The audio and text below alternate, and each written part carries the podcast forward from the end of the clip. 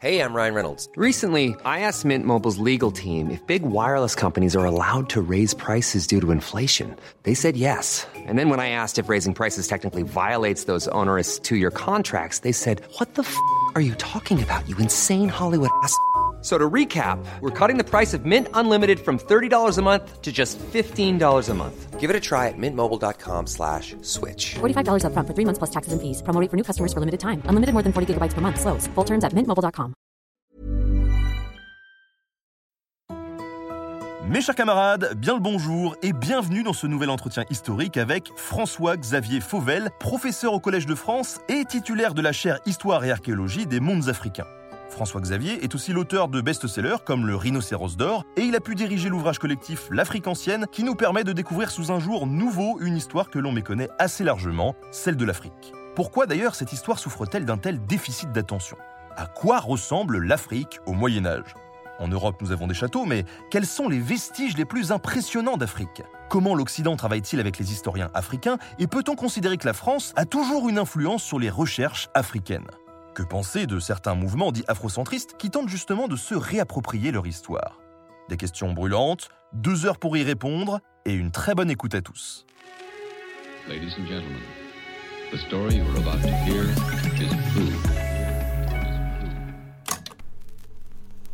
Mes chers camarades, bien le bonjour. C'est avec un grand plaisir ce soir qu'on fait cette émission et on a la chance de recevoir un monsieur euh, qui a fait pas mal de choses puisque c'est François-Xavier Fauvel euh, qui euh, est spécialiste de l'histoire de l'Afrique médiévale, professeur au Collège de France. Bonjour François-Xavier. Bonjour Benjamin. Comment tu vas? Très très bien, je te remercie. Merci beaucoup d'avoir euh, accepté cette invitation. C'est super de pouvoir parler ce soir de l'histoire de, de l'Afrique, qui est un sujet euh, assez vaste et pourtant très méconnu. Est-ce que tu peux nous détailler un petit peu ton, parcours hein, Parce que tu as, quand même pas mal bourlingué dans pas mal de, pays. Ça fait longtemps que tu t'intéresses à, l'Afrique. Moi, j'ai commencé par faire des études de philosophie euh, à la Sorbonne, puis euh, j'ai fait, un, master. Euh, j'ai commencé une thèse de philosophie que j'ai arrêtée, et puis quelques années plus tard, j'ai repris des études d'histoire à zéro. J'ai refait un master et j'ai fait une thèse d'histoire et euh, d'histoire de l'Afrique. Il n'y a pas beaucoup d'endroits en France où on peut faire une thèse d'histoire de l'Afrique. Il y, euh, a, Paris et il y a euh, Aix-Marseille. Je l'ai faite à, Paris, à la Sorbonne, euh, avec un professeur qui est, mort, euh, aujourd'hui, qui s'appelait Jean Bouleg. Mais on peut, il y, a, à Paris 1 ou à Paris 7 ou à Paris 8, il y a des endroits où on peut faire des thèses d'histoire de, l'Afrique. Ensuite, c'est pas fini, c'est-à-dire que ça que le, quand tu as une thèse, c'est que le début du métier de, chercheur ou d'enseignant en histoire. Et, euh, et là, j'ai galéré quelques années avant d'être recruté euh, dans un grand organisme de recherche français qui s'appelle le CNRS. Euh, j'ai été, j'ai été recruté. et puis ensuite, c'est là que a commencé une autre itinérance, puisque je suis parti en poste à Johannesburg, en Afrique du Sud, pendant quelques années. Euh, et puis ensuite, euh, ensuite à Addis Abeba, euh, en Éthiopie, là aussi pendant, pendant, pendant trois ans. Et, de fil en aiguille, bah voilà, j'ai connu comme ça un parcours dans différents pays africains et dans différentes, dans différentes spécialités. Et alors, d'ailleurs, tu, euh, tu as aussi fait un, un petit tour par, euh, par Toulouse dans le même labo que euh, Manon Bril. C'est une autre histoire hein, pour ceux qui, qui la suivent sur, sur, sur YouTube. On lui fait un, un, un gros coucou. Et donc, tu as, as, été dans le même labo. Oui, enfin, c'est une très belle université, Toulouse, Toulouse Le Mirail. C'est la, la deuxième plus grande ville universitaire en France après, après Paris. C'est une ville très très agréable. C'est une ville très jeune, très sympa et euh, très dynamique. Et la fac est vraiment super. J'en suis très très fier du reste d'appartenir, d'être passé par là, d'avoir été euh, de longues années à, Toulouse et d'y être encore, puisque même, euh, même en étant professeur au Collège de France depuis un an, le Collège de France, donc Paris, est le lieu où j'enseigne, où je fais mon cours et mon séminaire chaque année, où j'invite des gens chaque année. Mais je garde Toulouse comme mon laboratoire, c'est-à-dire l'endroit où je continue à euh, faire ma recherche et en tout cas à inscrire les doctors, mes doctorants, donc les gens qui font des thèses avec moi, qui, soient, euh, qui viennent de France ou qui viennent de différents pays d'Afrique, s'inscrivent avec moi à Toulouse pour bénéficier d'un super encadrement que tu mentionnais, voilà, d'un super encadrement euh, en, termes de, en termes de formation à la recherche. Pourquoi l'histoire de l'Afrique? Pourquoi est-ce que ça particulièrement, ça t'a intéressé? Là, c'est question plus compliquée. Je ne saurais pas dire, si tu veux, qu'est-ce qui fait que de fil en aiguille, euh, c'est, pas une vocation d'enfance. C'est-à-dire me suis pas dit, euh, à l'âge où d'autres petits garçons veulent être pompiers ou astronautes, tiens, moi je vais être historien de l'Afrique. Euh, parce que d'abord, comme on en parlera sans doute un petit peu plus tard dans l'émission, c'est, l'histoire de l'Afrique est, est un truc qui a été longtemps, une discipline qui a été longtemps absente du, du paysage. Donc c'est pas venu comme ça. C'est plutôt venu par une série d'hésitations ou de, ou de changements de pied, etc. Bon, la, philosophie a fini par me fatiguer, et j'ai cherché autre chose. Et puis j'ai fait de l'histoire de l'Afrique, mais l'histoire de l'Afrique euh, moderne, c'est-à-dire en fait, euh, en gros, le 17e, 19e siècle, que j'ai fait dans, pendant ma thèse, a aussi fini par me fatiguer ou en tout cas me paraître euh, insuffisant. Moi, j'étais intéressé par les choses qui se passaient un peu plus anciennement euh, et qui étaient un petit peu plus compliquées à atteindre parce qu'il y avait moins de sources écrites ou pas du tout de sources écrites. Donc de là, je me suis intéressé euh, et j'ai appris l'archéologie et puis ça m'a permis de remonter un petit peu plus loin dans le temps, etc.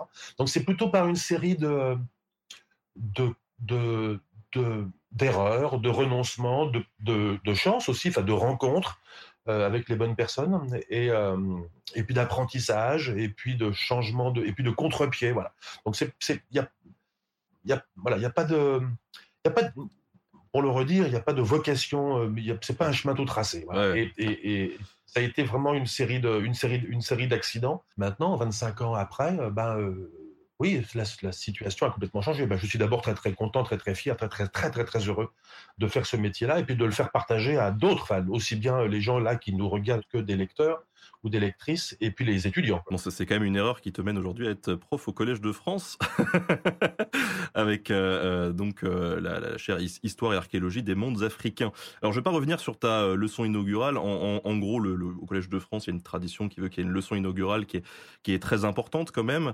Euh, et toi, tu as profité de cette occasion pour revenir sur euh, les propos notamment de Nicolas Sarkozy autour euh, de euh, l'Afrique qui a priori n'était pas encore rentré dans l'histoire. Et donc la, la leçon était tout à fait intéressante. Et justement ce soir on va pouvoir parler ensemble de, ça, justement.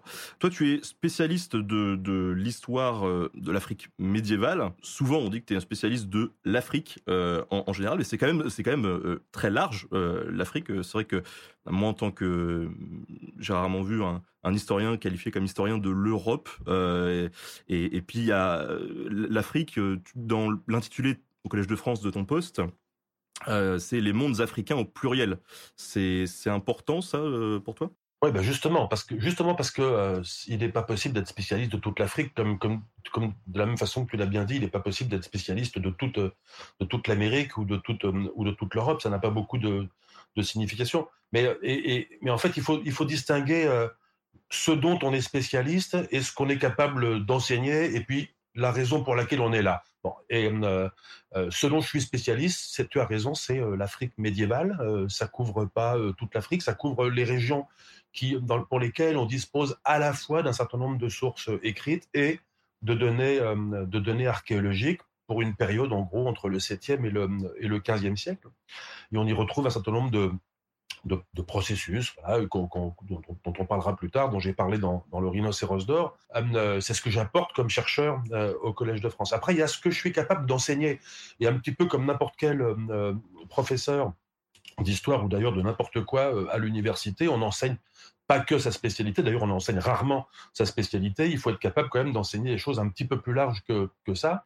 Et beaucoup d'historiens contemporanéistes, donc spécialistes des deux derniers siècles, euh, par exemple, ben, enseignent beaucoup d'autres choses euh, que euh, leur spécialité, ce qu'ils ont écrit dans leur, dans leur thèse. De la même façon, un historien plutôt spécialiste de l'Afrique ancienne comme moi doit être capable d'enseigner aussi des choses beaucoup plus larges que sa spécialité. Et puis il y a une troisième chose, c'est la raison pour laquelle on est là. Et, et, et si je suis au Collège de France, c'est aussi parce que c'est aussi parce que enseigner l'Afrique euh, au Collège de France, ça a une certaine signification. C'est-à-dire que je peux pas.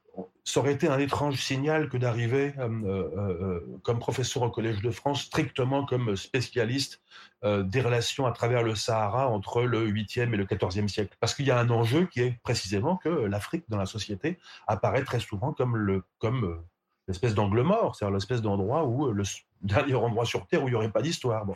Et parce que l'Afrique, parce que l'histoire de l'Afrique n'était jamais rentrée.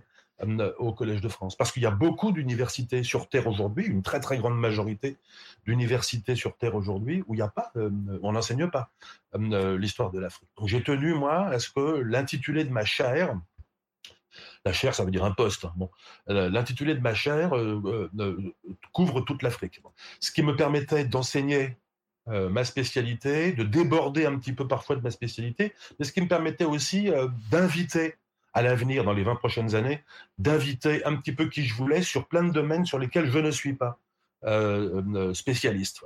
Et je veux, je, veux, je veux me servir de ma, je veux me servir de, mon, de ma au Collège de France pour ça, c'est-à-dire pour euh, enseigner ce que je sais faire, consacrer mon cours à ce que je sais faire de mieux et consacrer mon séminaire, les invitations, à tout ce que je ne sais pas faire.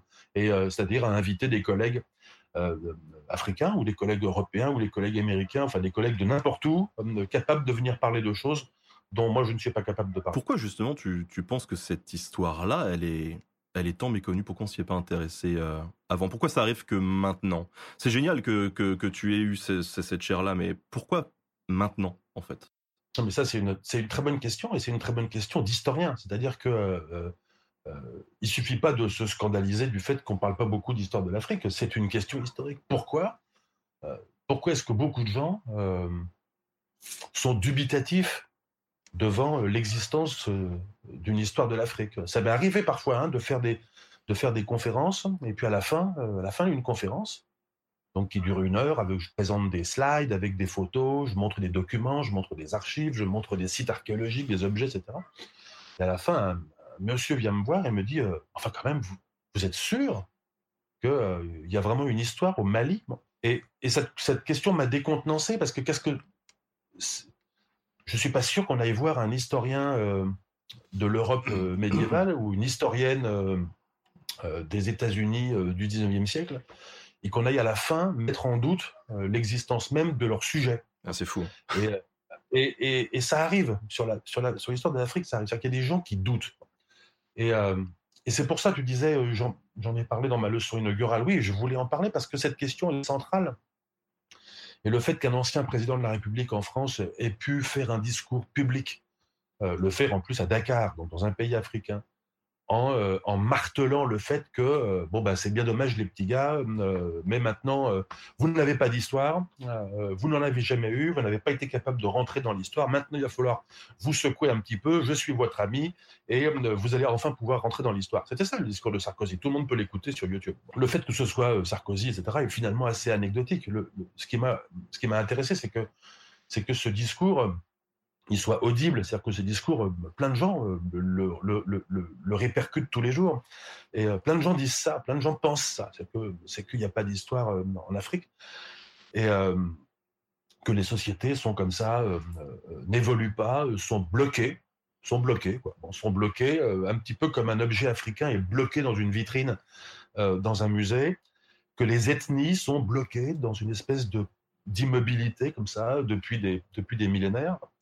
Et euh, ce discours-là, cette conception-là, elle est très, très, très présente. Et la question, c'est pourquoi? Et pourquoi est-ce que euh, on perçoit l'Afrique comme ça, alors que ça ne viendrait pas à l'esprit de percevoir euh, l'histoire de France ou l'histoire de l'Italie ou l'histoire de l'Amérique du Sud ou l'histoire de l'Océanie de cette façon-là?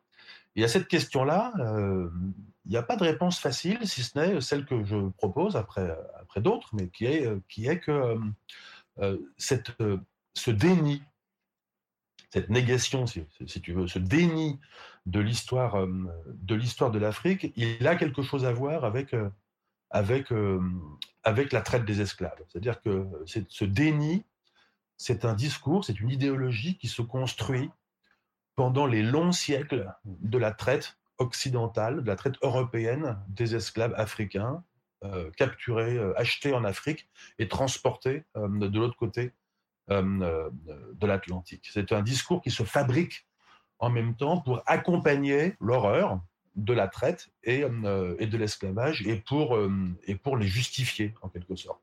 Et alors même que nos sociétés aujourd'hui sont des sociétés post-esclavage, il n'y a, plus de plantation, il n'y a, a, pas d'esclaves, euh, et bien le, le, le discours qui, a, qui a accompagné la traite des esclaves continue à exercer de façon comme ça, un petit peu souterraine, dans nos, dans nos sociétés, et en particulier par cette forme de déni de, de l'histoire des sociétés africaines. Qu'on soit historien ou, ou archéologue, finalement, plus qu'un il y a un rôle de, chercheur, de savant, mais il y a un sens politique quand même dans, dans le métier d'historien. Ah oui, ah bah de, toute, ah oui de toute façon. Et euh, euh, alors, je, je, sais que toi, tu en es très conscient parce que précisément, euh, si tu veux, le fait même de, fait même de véhiculer de l'histoire comme tu le fais à travers une chaîne YouTube, c'est précisément une action dans la cité. C'est ça que, hein, si on prend le terme politique à la base, dans la cité, c'est-à-dire qu'auprès de, auprès de nos concitoyens. Et c'est très, ça, c'est très politique. Mais de toute façon, être historien, c'est un métier très politique. C'est-à-dire que pourquoi? Parce que parce que c'est un métier qui s'exerce aujourd'hui. On, a, affaire toutes les sources qu'on utilise, qu'il s'agisse d'archives, sont des archives qui sont disponibles aujourd'hui dans des centres d'archives dont on nous autorise ou dont on nous autorise pas l'accès pour des raisons politiques. Les fouilles archéologiques, euh, chacun sait comment se, se, fabriquent des fouilles archéologiques. On commence par fouiller depuis, euh, depuis un niveau de sol qui est un niveau de sol actuel, et puis on creuse vers des choses plus profondes euh, de façon, qui se sont accumulées au cours des siècles ou au cours des, millénaires. Donc, le métier d'historien est toujours un métier qui part du présent et qui, essaye, avec avec des méthodes, de remonter, euh, non pas de remonter dans le temps, parce que ça, personne ne peut le faire, mais de remonter dans des strates euh, qui se sont accumulées au cours, euh, au cours du temps. Donc, partir du présent, par définition, c'est très, très politique. C'est-à-dire qu'on a toujours, on doit toujours se colter des contraintes qui sont des contraintes tout à fait contemporaines, tout à fait contemporaines. Donc, euh, et se poser, et on doit toujours se poser ces questions-là. fouiller un site, c'est toujours se poser cette question-là. À qui appartient ce site archéologique? Et À qui appartient la mémoire de, euh, de des vestiges que je suis en train d'essayer euh, d'exhumer? À qui appartiennent évidemment les vestiges qui vont sortir euh, de, du sous-sol Qui a le droit de les exposer? Qui a le droit de les interpréter? Qui a le droit de les posséder?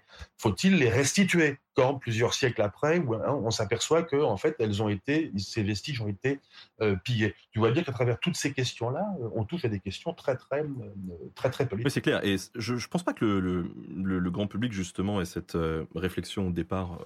Tu, tu, penses qu'il en est conscient de, de tout ça? Non, parce que quand on pense au métier d'historien, on pense, euh, et d'ailleurs la plupart des historiens pensent comme ça aussi, pensent que on a affaire à des, euh, à des ce qu'on appelle des sources, c'est-à-dire en fait des documents, hein, des documents qui sont des documents écrits ou qui sont des documents matériels, comme par exemple, euh, sais pas, des, des, des, sais pas, des pots en céramique qu'on va trouver sur à 2 mètres de profondeur dans un site archéologique au Mali, par exemple. Euh, ou qui sont des monnaies, ou qui sont euh, des ossements d'animaux qui ont été mangés euh, voilà, il y a 5000 ans, ou qui sont des peintures qui sont peintes, par exemple, sur un rocher dans le Sahara. Bon. Donc tout ça, c'est des documents. Et la plupart des gens pensent que ces documents appartiennent au passé. Et qu'en quelque sorte, il suffit de les lire pour retrouver quelque chose du passé. Mais ces documents, ils ont appartenu à l'époque à laquelle ils ont été faits, ils ont appartenu au passé, mais ils appartiennent au présent. C'est-à-dire que y a, ils ont traversé toute une série de, ils ont traversé le temps, ils ont été accompagnés à travers le, à travers le temps. La plupart, la plupart de ce qui a été produit dans les époques passées ne s'est pas conservé jusqu'à aujourd'hui. Et euh, c'est même le cas, c'est aussi le cas pour les archives.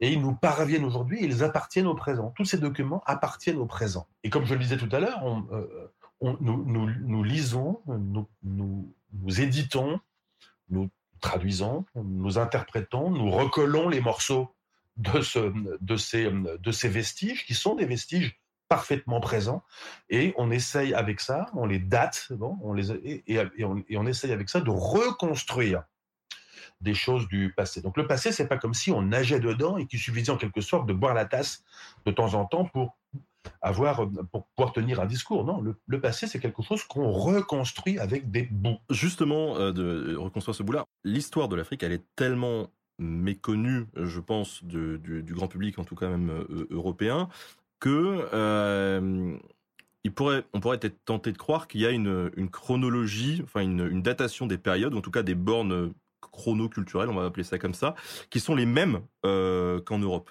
Est-ce que c'est le cas Est-ce qu'il y a eu, euh, est-ce qu'on peut définir une antiquité de l'Afrique, un Moyen Âge de l'Afrique, une époque moderne de l'Afrique, etc. Alors c'est une question intéressante, cette question de la périodisation, c'est-à-dire comment on, comment on définit les grandes périodes. Euh, donc, par exemple, en Europe, euh, on a tous appris à l'école qu'il y avait une préhistoire et puis une histoire. L'histoire, elle commence quand il y a les premières sources écrites. La préhistoire elle-même découpée en paléolithique, euh, mésolithique, néolithique, selon la façon dont les gens produisent leur nourriture ou pas. Et, et puis la période historique, on la divise en un certain nombre de périodes. par exemple, l'Antiquité, effectivement, le Moyen Âge, l'époque moderne, euh, en gros, euh, voilà, 16e, 16e, 18e siècle, et puis l'époque contemporaine, 19e, 20e, 21e siècle. Ça, ça fonctionne relativement bien pour la France, ça fonctionne relativement bien pour l'Occident. Mais bon, en même temps, on se balade ailleurs et on s'aperçoit que aux États-Unis, euh, pas tout à fait comme ça qu'on divise les choses. Par exemple, moderne, bon bah ça va du 16e jusqu'à aujourd'hui. Et et et puis évidemment, quand on s'intéresse à d'autres régions du monde, on voit pas très bien pourquoi en Australie, euh, le Moyen Âge s'appliquerait. donc, ce sont donc, remettre en question euh, la validité euh, de, la périodisation, c'est tout à fait, tout à fait légitime. On a raison. Et en même temps, bon, une périodisation, il faut quand même voir à quoi ça sert. Ça, sert juste parce que c'est pratique. C'est juste commode de pouvoir, en gros, savoir que lorsqu'on parle du Moyen Âge, on parle de trucs, d'événements qui se sont passés entre, en gros, tel siècle et tel siècle. Et que bon, même si ça colle pas hyper bien avec euh, avec euh, le monde islamique, parce que c'est pas tout à fait euh, raccord à un siècle près, ben, on sait en gros de quoi on parle. Et moi, ça me paraît très commode de parler du Moyen Âge en Afrique, parce que je crois que c'est, c'est, il y en a un. Je crois qu'il y en a un et que c'était, et que c'est intéressant de dire que des sociétés africaines ont été, euh, pendant un certain nombre de siècles, 7 ou 8 siècles, en gros entre le 7e et le 15e siècle, ont été, ont été des, euh, des interlocuteurs, des interlocutrices en l'occurrence, des sociétés interlocutrices du reste du monde, euh, des sociétés islamiques, d'autres sociétés chrétiennes, des sociétés autour de la Méditerranée, des sociétés, sociétés chrétiennes latines d'Europe, d'Europe, etc. Et, ou des, ou la société chinoise, etc. Donc les sociétés africaines ont été complètement de plein pied euh, dans cette conversation globale euh, qui s'appelle le Moyen Âge. Euh, et de ce point de vue-là, il n'y a pas de raison de vouloir confisquer et garder pour nous, si je peux dire, le terme, le terme Moyen Âge. C'est un terme qui, c'est un terme qui, qu'on a raison de vouloir mondialisé, euh, parce que ça fonctionne très très bien et, euh, et qu'on voit, on voit toute une série de processus qui se produisent à peu près de la même façon et à peu près dans la même chronologie dans différentes régions du monde. Alors évidemment, il y a des différences. Évidemment, il y a des différences. Et euh, mais ça, il y en a partout. Enfin, il y en a même entre, deux villages au sein de la féodalité. Bon, mais il y a des différences, mais il y a quand même des processus, des synchronismes qui fonctionnent relativement bien pour la période médiévale. Alors, une fois qu'on a dit ça, que ça marche bien pour le Moyen Âge, c'est pas pour ça que ça marche bien pour toutes les autres périodes. Et en particulier là où euh, euh, là où tu as là où tu as raison, c'est que euh, on voit des on, est, habitué aussi, lorsqu'on pense à la préhistoire, à la préhistoire européenne, à penser à un certain nombre d'épisodes historiques qui se succèdent dans un certain ordre. Bon. le paléolithique, c'est quand les hommes et les femmes d'il y a avant 15 000 ans chassaient. Chassaient, cueillaient, ramassaient, collectaient. En gros, ils ne produisaient pas leur nourriture, ils la prenaient dans l'environnement. Et puis après, il y a quelques millénaires, qu'on appelle mésolithique, où ils commencent à accumuler euh, et à stocker euh, euh, des choses. Et puis vient le néolithique, où ils commencent à produire de deux façons, en cultivant des plantes qu'ils domestiquent, et puis en élevant des animaux qu'on appelle aussi domestiques, parce que les sociétés les transforme ces animaux. Et là, évidemment, c'est tout à fait autre chose. Et, euh, et puis ensuite euh, arrivent les âges des métaux. Et puis les métaux, euh, en Eurasie, l'ensemble qui est formé par l'Europe et l'Asie, ils arrivent toujours dans le même ordre. Le bronze d'abord et puis le fer ensuite. Bref, tous ces, tous ces, toutes, ces, toutes ces périodes se succèdent dans un ordre qui nous apparaît, qui nous apparaît absolument immuable et naturel. Il est naturel à un moment donné, de produire sa nourriture. C'est comme si c'était en quelque sorte un progrès par rapport à un moment donné, antérieur où on, collecte sa nourriture dans la, forêt. Et puis, ça nous paraît naturel aussi de, de, faire telle révolution technologique à tel moment, après tel autre, et puis avant tel autre. Et puis, en fait, quand on travaille en Afrique, on s'aperçoit que euh, c'est pas du tout comme ça que ça marche et, euh, euh, et que les, sociétés africaines euh, ont connu tous ces épisodes de mutation idéologique, économique, dans la façon de produire sa nourriture, dans la façon de produire de la céramique, dans la façon de produire des métaux, dans la façon de transformer l'environnement, etc. Elles ont, toutes les sociétés ont, connu ces, ces, différentes, euh, différentes transitions. Et en même temps, elles ne les ont pas forcément euh, toutes conservées. Et, euh, et, et, et, cette évolution ne, ne, ne s'est pas avérée inéluctable. C'est-à-dire qu'il il, a, il a toujours existé au cours des millénaires passés des chasseurs-cueilleurs en Afrique. Et il y en a encore aujourd'hui. il y en a encore aujourd'hui dans le Kalahari, donc l'espèce de steppe qui occupe le centre de l'Afrique australe, euh, dans ce qui est aujourd'hui le Botswana, la Namibie euh, euh, et le Zimbabwe. Hein. Il y a des chasseurs-cueilleurs dans la grande forêt d'Afrique d'Afrique équatoriale, au, Congo, en Centrafrique, au Gabon, au Cameroun, etc. Les gens qu'on appelle les pygmées. Hein. il y a des chasseurs-cueilleurs. Et ces chasseurs-cueilleurs, on, on, on peut être tenté de les voir comme des populations préhistoriques, mais ce ne sont pas des populations préhistoriques. Ce sont nos contemporaines. Ils vivent avec nous dans le monde d'aujourd'hui. Ce, sont des contemporains. Hein. Et, euh, et euh, qui ont choisi, qui ont opté pour euh, un certain mode de, production de leur nourriture, un certain mode de, vie, un certain mode d'interaction avec leurs voisins, etc. Bref, concevoir que euh, qu'il existe, qu'il a toujours existé des chasseurs-cueilleurs, nous oblige à abandonner euh, ce modèle qu'on avait en tête, qui est que les chasseurs-cueilleurs c'était avant, c'était il y a très très très longtemps, et que et que et que cette étape on l'a on l'a passée et qu'à un moment donné on est rentré dans autre chose d'un peu plus moderne, un peu plus progressiste, et puis qu'ensuite on est passé à autre chose. Et, euh, et, les sociétés, l'histoire des sociétés africaines, la, préhistoire et l'histoire des sociétés africaines nous apprend à complètement dérouter ça. C'est-à-dire comme euh, euh, euh, aussi bien pour ce qui est de la, transition entre le paléolithique et puis le néolithique, qu'en ce qui concerne la, la, production de céramique, qu'en ce qui concerne l'adoption de tel ou tel mode de production de sa nourriture, la production, telle ou telle technologie. Euh, de fabrication euh, de, céramique ou d'architecture ou de métaux, etc. Certaines sociétés l'ont adopté, leurs voisines l'ont pas fait, certaines ont opté pour des certaines transitions techniques ou politiques, etc. Puis sont revenus en arrière. bref, il y a euh, un, il y a une, il y a une, il y a une, il y a un jeu beaucoup plus complexe de, de, de, de, circulation et de cohabitation de, la très très grande variété euh, de, ce que peut faire, de ce que peuvent faire les sociétés humaines euh, en, euh, en Afrique, qui continuent à cohabiter. Bon. Et, et, et, ça c'est intéressant parce que ça, parce que c'est c'est le contraire de notre d'une idéologie évolutionniste. Voilà, on a on a envie de penser que les chasseurs-cueilleurs, c'est le passé, et que par conséquent, il en reste aujourd'hui, ce sont des reliques. Ben non. Les chasseurs-cueilleurs, c'est pas forcément le passé, ça peut être aussi parfaitement contemporain à nous, et c'est pas des reliques, ce sont nos voisins, ce sont nos contemporains. Mais Donc ça, c'est une très grande, je trouve que c'est une leçon.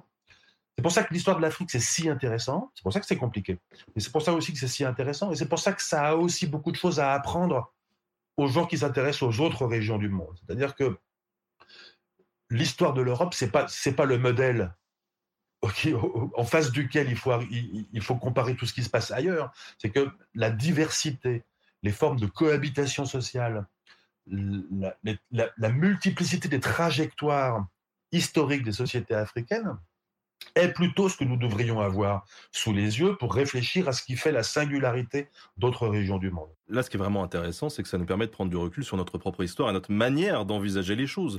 Euh, d'ailleurs, tu as sorti euh, alors, beaucoup de bouquins, 16 euh, ou 17, je sais plus exactement. Il y en a deux sur lesquels j'aimerais qu'on revienne un petit peu ensemble, mais donc il y a le rhinocéros d'or, forcément, on va, revenir dessus, mais il y a aussi l'Afrique ancienne, qui est un ouvrage que tu as, dirigé.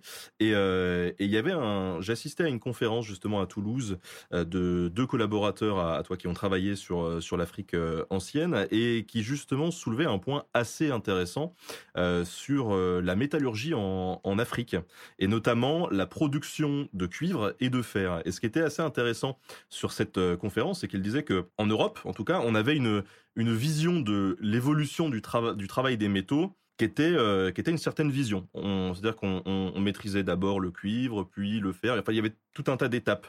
Et ils se sont aperçus que, en, travaillant sur différents bassins africains, que c'était pas forcément le cas. Est-ce que tu peux nous en dire un petit peu plus c'est tout à fait vrai. Et, tu parles de ma collègue Caroline Robion-Brunner, qui, est d'ailleurs à Toulouse, qui ces temps-ci est en Éthiopie pour, pour, quelques années, mais, mais qui, qui, vient du, même laboratoire à, Toulouse, spécialiste de la métallurgie africaine et qui en effet montre que là aussi l'évolutionnisme qu'on a en tête, voilà la succession des la succession des la succession des métaux, le passage inéluctable du bronze au cuivre au fer, etc.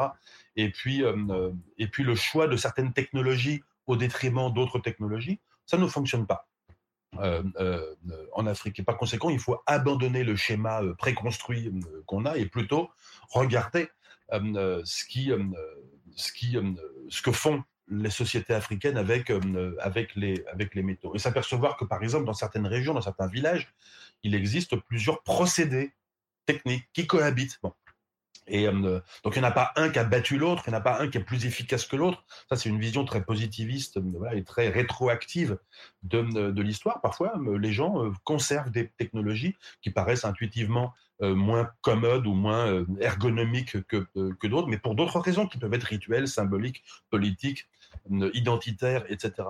Et, elle montre qu'il existe en Afrique toute, une série, en particulier pour le fer, une très, très, très grande diversité de procédés de production, de production du fer. La métallurgie du fer en Afrique est très très très intéressante. La métallurgie traditionnelle du fer euh, est très très intéressante et, et c'est l'un de ces exemples-là. Voilà, c'est l'un des c'est l'un de c'est l'un des cas où on peut où on peut où on peut véritablement à la fois remettre en question le le modèle évolutionniste des sociétés euh, européennes, le caractère central, eurocentriste, si tu veux, euh, de notre perception de, de l'histoire, et en même temps, et en même temps tout simplement observer et euh, observer combien c'est intéressant euh, d'avoir des, traditions techniques aussi différentes.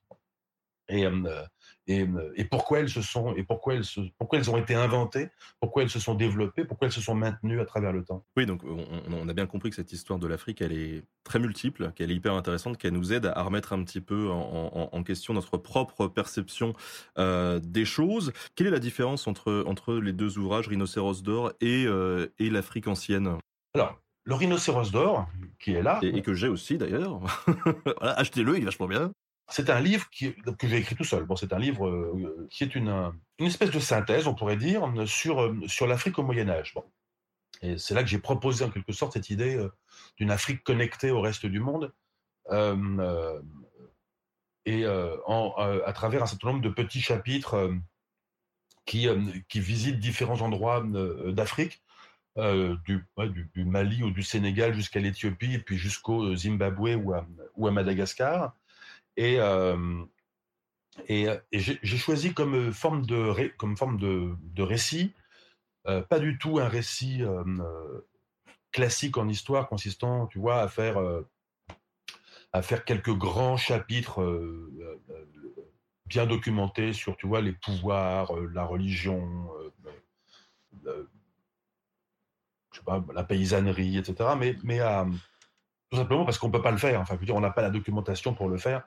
On n'a pas la documentation suffisante pour, euh, pasticher en Afrique le livre qu'on ferait euh, sur l'histoire de l'Europe médiévale. Alors, j'ai choisi une autre, narration qui était euh, de prendre des documents.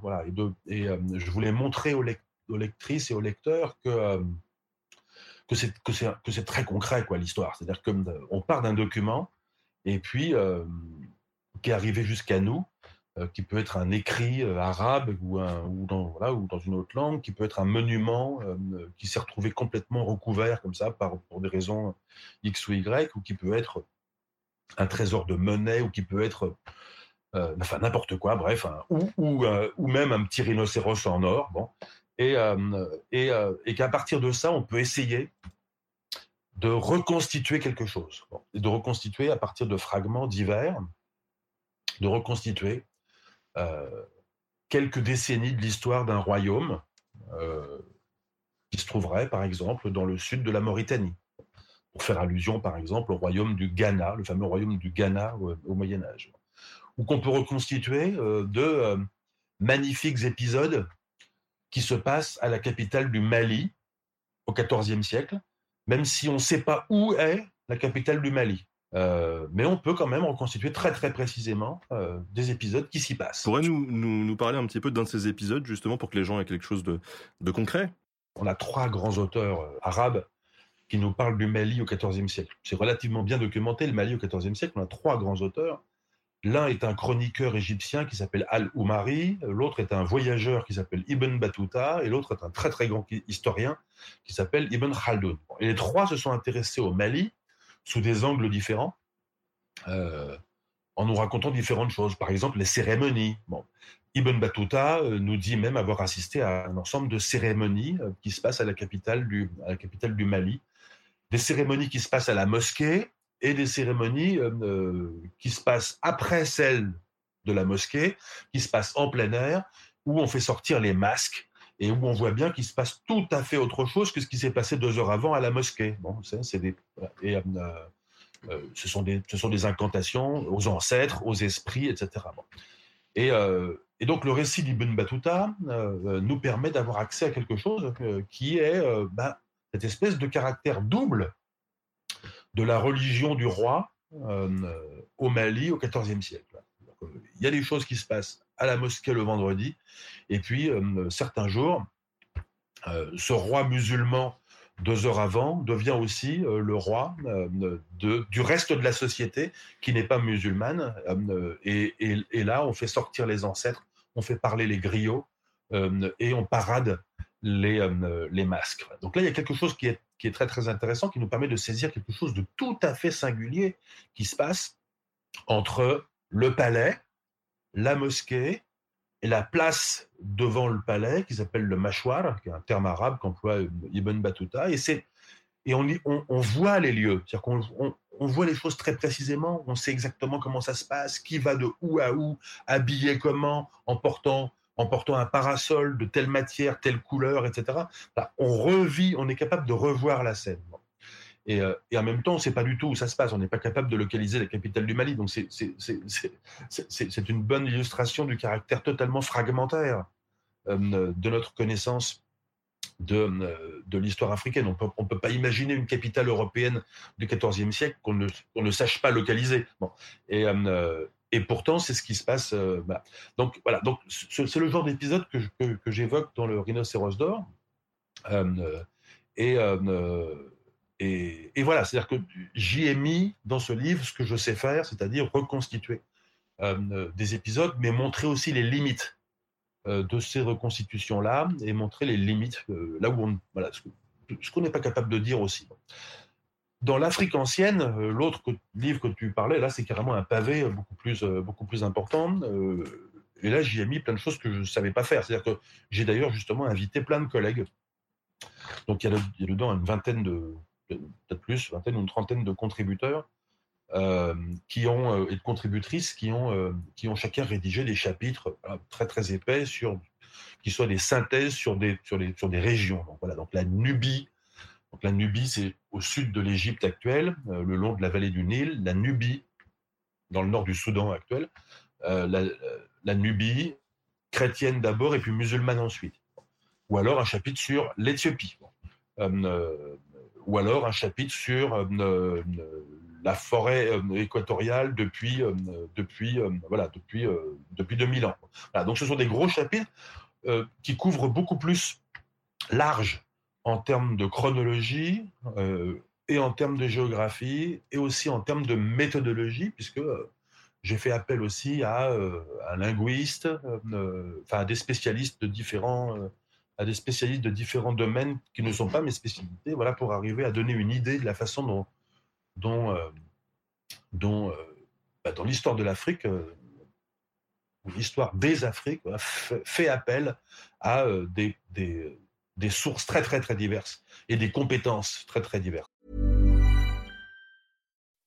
When you make decisions for your company, you look for the no-brainers. If you have a lot of mailing to do, stamps.com is the ultimate no-brainer. Use the stamps.com mobile app to mail everything you need to keep your business running with up to 89% off USPS and UPS. Make the same no-brainer decision as over 1 million other businesses with stamps.com. Use code PROGRAM for a special offer. That's stamps.com, code PROGRAM. Et justement, est-ce que toi, tu pourrais nous, parler un peu plus euh, précisément, euh, par exemple, de, l'Éthiopie médiévale, puisque c'est un sujet que tu, connais, bien? Oui, alors l'Éthiopie, c'est, effectivement euh, l'un des sujets que je connais assez bien. Je ne suis pas le seul. Là. Là, il y a beaucoup d'autres collègues en France, en Italie, en Allemagne, en Éthiopie, aux États-Unis, voilà, qui sont spécialistes de, de, l'Éthiopie. C'est l'un d'ailleurs, c'est l'un des rares domaines d'histoire en Afrique pour lequel il y a autant de, spécialistes. Euh, et euh, alors l'Éthiopie médiévale, on ne connaît pas forcément, mais quand on connaît, on pense souvent royaume chrétien. Parce qu'il y a un royaume chrétien en Éthiopie depuis, le, depuis que l'Éthiopie a été convertie euh, aux alentours du IVe siècle de notre ère. et la chrétienté jamais, n'a jamais disparu d'Éthiopie. Alors que d'autres régions d'Afrique qui étaient chrétiennes dans l'Antiquité, euh, bah, par exemple justement la Nubie, donc euh, euh, la chrétienté, les chrétiens y ont disparu aux alentours du 14e, 15e siècle. Les chrétiens qui étaient en Afrique du Nord, les chrétientés, là, y ont disparu aux alentours du 11e, 12e, euh, 13e siècle. Elle a survécu en Égypte, ça, c'est la, la population qu'on appelle les Coptes dans l'Égypte d'aujourd'hui, et en Éthiopie. Et donc on, pense royaume chrétien. Et on a raison, parce que c'était un royaume extrêmement, euh, puissant, euh, qui a et qui en outre est relativement bien euh, documenté, parce qu'il a laissé, des traces écrites. Les moines, chrétiens ont produit des manuscrits religieux dans l'essentiel des cas, donc des, Nouveaux Testaments, des, vies de saints, des- etc. Je Bon. te coupe deux secondes, mais est-ce que c'est parce qu'il y a plus d'écrits qu'il y a plus de spécialistes? Oui, tout à fait. hein, C'est bien sûr. C'est parce qu'effectivement, euh, euh, oui, c'est oui, c'est tout à fait exact. C'est-à-dire que, euh, disons, l'écrit donne à l'Éthiopie une espèce de marque comme ça de, de légitimité historique. Bon, voilà, c'est effectivement, euh, c'est ce qui fait que depuis plusieurs siècles, l'Éthiopie a beaucoup intéressé euh, les savants, euh, les savants occidentaux. Il y a toujours eu en Éthiopie une tradition érudite, hein, mais en outre, euh, depuis, euh, voilà, depuis le XVIe siècle, l'Éthiopie intéresse aussi les, les savants occidentaux euh, qui ont, euh, voilà, qui ont appris les langues éthiopiennes, etc. Bon, et qui se sont intéressés à l'histoire éthiopienne. Donc ça fait, ça, ça date pas, date pas d'hier qu'il y a des, y a des historiens de l'Éthiopie. Ça date d'une tradition qui remonte à, plusieurs siècles.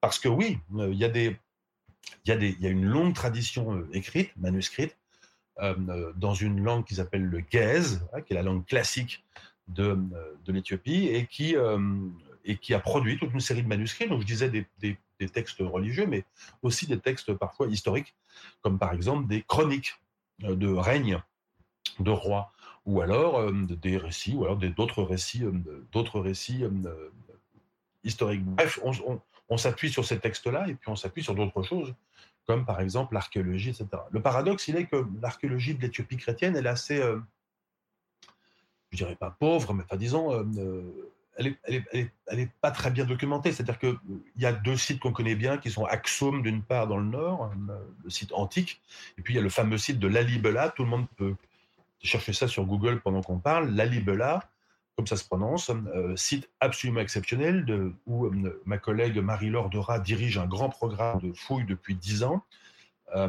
et un site chrétien d'églises rupestres, donc des églises sculptées ou creusées dans la roche, qui donne à ce, complexe d'une douzaine d'églises une allure absolument exceptionnelle. qui pose des défis particuliers aux archéologues. Parce que comment fouiller quelque chose qui est sculpté, quelque chose dans lequel euh, euh, la, la, matière ne s'est pas accumulée au cours du temps comme sur un site archéologique normal, mais où la matière a été enlevée par, les occupations euh, successives. Ça pose des défis particuliers. Ça pose aussi des défis particuliers de préservation. Comment est-ce qu'on conserve un site comme ça, dans lequel l'eau s'infiltre, etc. Donc ce sont des questions sur lesquelles les chercheurs euh, et les chercheuses euh, euh, travaillent. Mais au-delà de ça, on a, assez peu de choses. On, connaît des monastères, certes, mais très peu d'habitats, très peu de cimetières, très peu. Et, et voilà, bon, ça, c'est, ça, c'est ce qu'on peut dire, disons, sur le, royaume chrétien. Et puis, depuis une vingtaine d'années, c'est là que moi j'ai apporté avec quelques autres collègues une contribution plus, personnelle sur le sujet, c'est qu'on, a commencé à, regarder de plus près ce que les chrétiens d'Éthiopie euh, au Moyen Âge nous disaient d'autres Éthiopiens qui étaient leurs voisins, euh, qui parlaient la même langue, etc., mais qui étaient musulmans. Et euh, ça fait longtemps qu'on sait qu'il y avait des musulmans en Éthiopie, etc., mais enfin, on s'était jamais trop intéressé à eux non plus. Et, et il y a une vingtaine d'années, avec un autre collègue français, Bertrand Hirsch, et puis des collègues éthiopiens, et puis d'autres collègues, on a commencé à chercher d'un petit peu plus près des, les vestiges matériels. Bon, et, on a fini par, voilà, on a fini par, découvrir euh, des sites. Et, euh, et, puis là aussi, euh, parce que parce que parce que parce que l'histoire, c'est c'est une série comme ça d'accidents et, d'erreurs qui finissent par être productives, etc. Bon, on a fini par, de fil en aiguille, de rater en réussite, par découvrir des sites majeurs. Une ville, deux villes, trois villes, et, euh, et, à nous poser la question, mais qu'est-ce que c'est? Et puis de comprendre que c'était le cœur de royaumes musulmans. Et que ces royaumes musulmans, contrairement à contre toute attente, n'étaient pas du tout euh, loin, n'étaient pas des voisins éloignés euh, des, euh, des, chrétiens, qui se jetaient l'un sur l'autre comme ça, bon, mais étaient leurs voisins immédiats. Bon. Euh, que, le cœur de ce royaume du 14e, 15e siècle, dont on avait commencé à découvrir une ville, deux villes, trois villes, il était à 20 km à vol d'oiseau du cœur du royaume chrétien.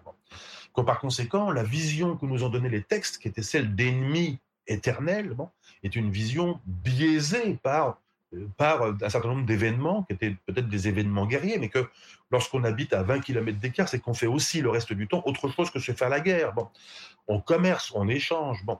Et euh, bref, ça a fini par, euh, produire euh, euh, oui, une nouvelle narration voilà, de, l'histoire éthiopienne, une narration plus, plus, plus étoffé, plus complexe, dans lequel on s'aperçoit qu'il y a certes un royaume chrétien qui, euh, qui, occupe en quelque sorte le, centre du, paysage, mais qui occupe surtout le centre documentaire, c'est-à-dire qu'il a le privilège d'énoncer lui-même l'histoire. C'est lui qui produit les sources écrites et c'est de lui que nous possédons le plus euh, de, documentation. Et ce que n'ont pas fait, euh, ou parce que ça ne s'est pas conservé peut-être, les royaumes chrétiens, les formations politiques euh, musulmanes qui vivaient autour.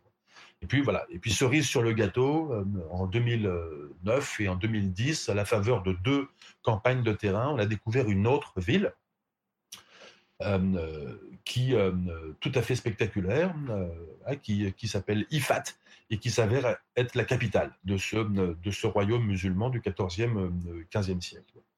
Voilà, donc c'est comme ça que, que en, posant des questions, en reposant des questions, en relisant euh, des textes déjà lus des milliers de fois, en essayant d'aller vérifier des choses euh, sur le terrain, en usant ses euh, chaussures euh, sur le terrain, en, allant dans la mauvaise région pendant longtemps, mais en trouvant quand même des choses dans la mauvaise région. Et puis, parce que il y en a marre d'aller dans la mauvaise région, on va dans une autre région en se disant pourquoi pas? Et là, on finit par trouver une ville et on se dit le soir, waouh, génial, ben voilà, on l'a, la capitale de l'IFAT. Mais comme on en trouve une deuxième euh, deux jours plus tard, bah, fatalement, euh, on ne sait plus si ce qu'on a trouvé l'avant-veille, ça peut être une capitale ou pas, ou si c'est pas la deuxième qui est la capitale. Et puis finalement, euh, c'est seulement quand, euh, un an ou deux ans plus tard, on trouve euh, une ville euh, dans laquelle il y a aussi des tombes de sultans, donc des souverains musulmans, avec leur nom euh, sur le bord de la tombe, c'est là qu'on comprend qu'on a, qu'on a vraiment euh, la capitale de, de, ce, de ce royaume musulman. Donc bref, voilà, ce sont une série de... J'insiste beaucoup sur ça parce que la découverte, c'est pas comme la découverte archéologique ou la découverte historique, c'est pas comme dans Indiana Jones. C'est-à-dire que voilà, c'est c'est du travail. Ça, ça, me fait plaisir que tu dis ça. c'est beaucoup de travail, c'est beaucoup de ratés, euh, c'est beaucoup de collectif aussi. C'est-à-dire que euh, on part pas tout seul avec un chapeau et un lasso. bon, ça évidemment, tout le monde le sait, mais mais euh, mais on travaille beaucoup et surtout on, part à plusieurs. Voilà, et on part parce que pourquoi on part à plusieurs? Parce qu'on a besoin, non pas parce que non pas parce que c'est plus sympa, ce qui est le cas, mais mais, mais aussi parce que parce que tout seul, on n'a pas les compétences suffisantes. C'est-à-dire que euh, dans une équipe de 5 euh, ou 10 ou 15 personnes, il va y avoir des gens euh, qui vont être capables de lire un manuscrit gaze, si on en trouve un dans un monastère. et il va y avoir des gens qui vont être capables aussi de repérer une nappe de céramique sur le sol sur laquelle des gens ont marché 20 fois avant sans la voir. ou repérer des murs euh, très très très ruiné, dans un chaos de rochers, euh, où même les habitants du coin nous disaient mais non, il n'y a pas de ruine, il n'y a rien, il y a juste du rocher. On y va et on voit tout à fait autre chose. Il y a des gens qui vont voir aussi le paysage d'une façon différente. C'est un métier, ça s'appelle géomorphologue. Bon. Et euh, ils vont voir, ils vont comprendre que ce paysage a été très très différent il y a quelques siècles en arrière parce que on y voit des terrasses, etc. Même si elles ont été, même si elles sont aujourd'hui entièrement recouvertes de végétation arbustive, de la savane à épineux, bon, bah, eux ou elles, les géomorphologues, ils voient autre chose. Mais on peut avoir besoin d'autres métiers encore. On peut avoir besoin euh, d'une archéologue métallurgiste, qui là où vous, vous allez voir un caillou, elle, elle va voir une scorie. Et cette scorie, elle va pouvoir dire de quoi c'est une scorie. Une scorie, c'est un déchet de fabrication de métal. Et elle va vous dire de quoi c'est une scorie. Et accompagné de l'archéologue, on peut fouiller hein, euh, la structure, peut être un amas de scories ou un four euh, de production du cuivre ou du, ou du fer, et on peut le dater et comprendre que là, dans un pays, l'Éthiopie, où on ne connaît pas un seul, aujourd'hui, pas un seul euh, site de production de métallurgie, euh, alors qu'on sait qu'il y en a, hein, on sait qu'il y en a parce que les sources nous en parlent, les sources écrites nous en parlent, ben on peut parfaitement être amené à en fouiller un comme ça. Et puis on peut trouver on peut trouver d'autres choses. On peut, trouver de la céramique, on a besoin d'un céramologue. On peut trouver, euh, euh, euh, plein d'autres choses et avoir besoin d'autres spécialistes. Dans beaucoup de cas, on s'en tire en prenant une photo et en l'envoyant par email à la collègue ou au collègue n'importe où sur Terre où il se trouve pour nous aider à identifier ce que c'est. Mais le plus souvent, c'est sur le terrain que se construit que se construisent des problématiques comme ça et que par la discussion, par la confiance mutuelle, euh, on s'élabore une, réflexion qui, permet, qui rend possible des découvertes. Et là où tout seul, euh, avec sa propre compétence, on ne voit pas forcément, on ne voit pas le site même en marchant dessus, euh, où on n'est pas capable de, l'anticiper, pas on n'est pas capable de le trouver à plusieurs, on devient beaucoup plus fort et c'est comme ça qu'on fait des découvertes. Ouais, mais c'est hyper intéressant. En tout cas, pour, revenir sur un peu le, paysage, la notion de paysage, euh, pour ceux qui ont vu sur la chaîne euh, l'épisode que j'avais fait sur Assassin's Creed Odyssey, euh, j'avais été notamment visiter les, ruines de, Mycène. On parlait même du port de Mycène. Il faut savoir que quand, quand tu es là-bas, eh bien, il n'y a pas de port, hein, parce que la mer, elle est à plusieurs kilomètres. Donc effectivement, durant ces centaines d'années, le paysage s'est modifié aussi. En tout cas, ce qui est intéressant, est-ce qu'on saisit bien à travers euh, ton discours, c'est que faut pas être euh, euh, tout seul pour avancer dans, sur, sur cette recherche.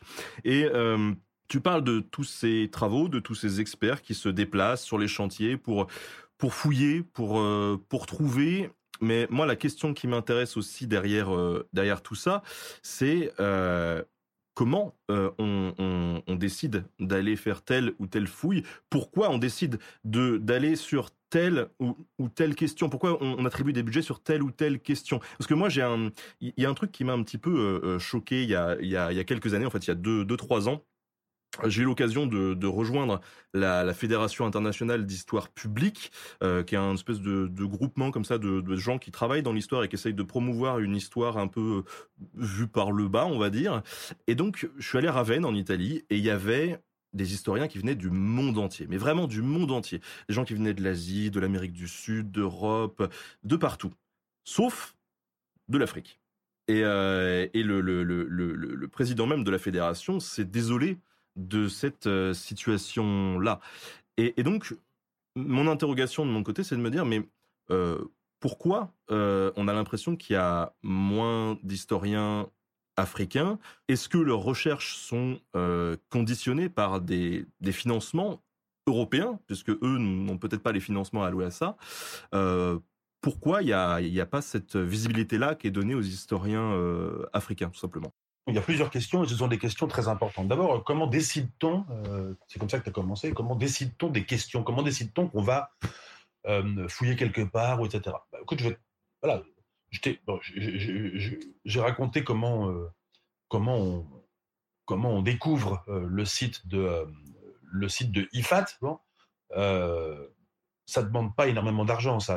Ça, demande d'organiser, ça demande d'organiser des petites campagnes de terrain. Il faut trouver un peu d'argent, mais ça, ça se fait assez facilement. Ce qui coûte un petit peu, plus d'argent, c'est de fouiller. C'est-à-dire que c'est passer une campagne de un mois sur le terrain avec, euh, avec 15 autres euh, spécialistes de différents pays, euh, y compris du pays dans lequel on fouille, embaucher je sais pas, 30 ou 40 ou 50 ouvriers dans le village à côté du site, payer pour des analyses carbone 14.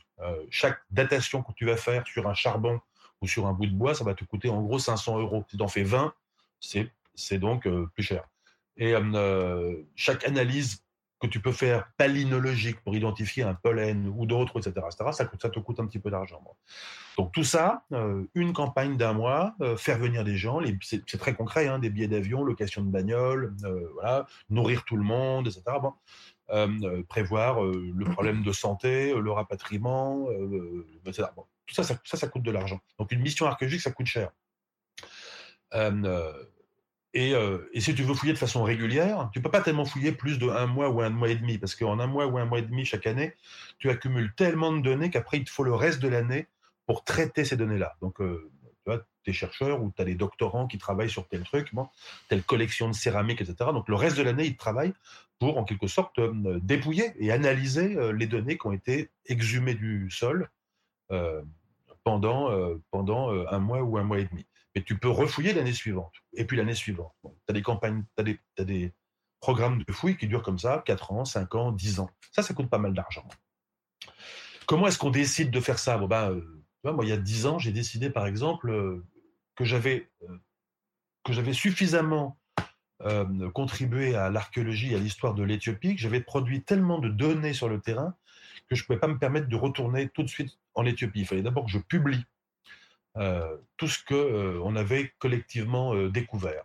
Et donc il fallait faire des livres, etc. Et de fait, dix ans après, c'est toujours pas fini. Donc je, continue à, travailler sur les livres issus de ça. bon. Et mais néanmoins, j'ai décidé de, il y a dix ans d'entamer une nouvelle fouille au Maroc. Pourquoi? Pourquoi au Maroc? Parce que j'avais été assez fasciné quand j'étais jeune enseignant à Paris, à Sorbonne, que je donnais des cours d'histoire pendant ma thèse par un site euh, qui s'appelait Sigil Massa et qui était euh, voilà, le, point de départ des, caravanes qui traversaient le Sahara au Moyen Âge entre l'Afrique du Nord et l'Afrique et le Mali, enfin le, Ghana et puis le, Mali. Le site est un site très compliqué. Il est dans le sud-est du Maroc actuel, un site très compliqué, euh, très, très érodé, construit en terre, sujet à des interprétations très très différentes, les vestiges sont très mal conservés, etc. Moi, ça me passionne. Hein. Et euh, donc, j'ai monté une équipe et, euh, proposé au gouvernement marocain et, aux autorités marocaines de monter une, une, équipe qui est devenue une équipe maroco-française. Et puis, on a monté ce programme pendant dix ans. Ce programme s'est arrêté il y, a, il y, a, deux ans. Je l'ai transmis euh, à mon ancien doctorant et ça va continuer, mais, mais, mais sans moi. Donc ça, c'est comment on décide. Mais ensuite, euh, ensuite, il faut de l'argent. C'est-à-dire qu'il euh, faut trouver de l'argent. Et là, peut-être que ça t'intéressera et ça intéressera les gens qui nous écoutent. Quand on est historien ou archéologue, euh, on est fonctionnaire. C'est-à-dire que moi, je suis fonctionnaire au Collège de France, mais la plupart des collègues dont je parle, certains d'entre eux sont indépendants comme toi, mais beaucoup d'entre eux sont fonctionnaires, donc payés par une université ou par le CNRS. Voilà. Et quand ils sont doctorants, beaucoup d'entre eux, certains d'entre eux n'ont pas de bourse, donc ils ne sont pas salariés hein, pendant leur thèse, mais certains touchent une bourse, une allocation de doctorat euh, pendant, leur, euh, pendant leur thèse. Bon, voilà. Donc, mais, mais si tu veux, euh, on n'a que ça, on n'a que notre salaire. On n'a pas d'argent de recherche. Les gens sont toujours très surpris quand on leur dit ça, mais le gouvernement ne nous donne pas, en France, ne nous donne pas d'argent de recherche. C'est à nous, chercheurs, de nous démerder pour trouver de l'argent de recherche. Pour ça, y a des, pour ça, on monte des dossiers. On monte des dossiers et on postule à des agences euh, de financement, on postule à des fondations privées, on postule à des organismes internationaux, etc. Il y a une agence en France euh, qui s'appelle l'Agence nationale de la recherche. Il y a toute une série de fondations privées euh, qui financent la recherche dans différents domaines. À l'étranger, il y a aussi des fondations, il y a des grandes fondations américaines, etc. Il y a des organismes internationaux qui financent la recherche, et puis il y a l'Europe qui, euh, qui finance aussi, euh, il y a Bruxelles, l'Europe, l'Union européenne qui finance la, euh, la recherche. Donc on fait des dossiers et on va chercher de l'argent.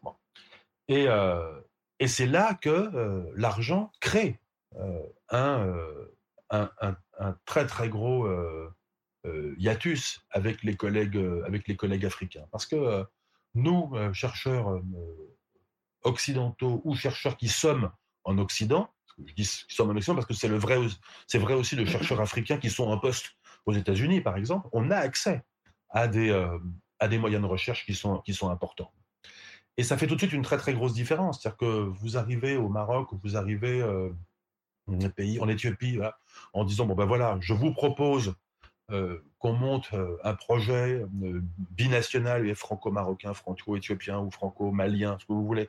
Voilà. Et voilà ce que je vous propose, c'est que j'apporte tant de centaines de milliers d'euros euh, sur la table.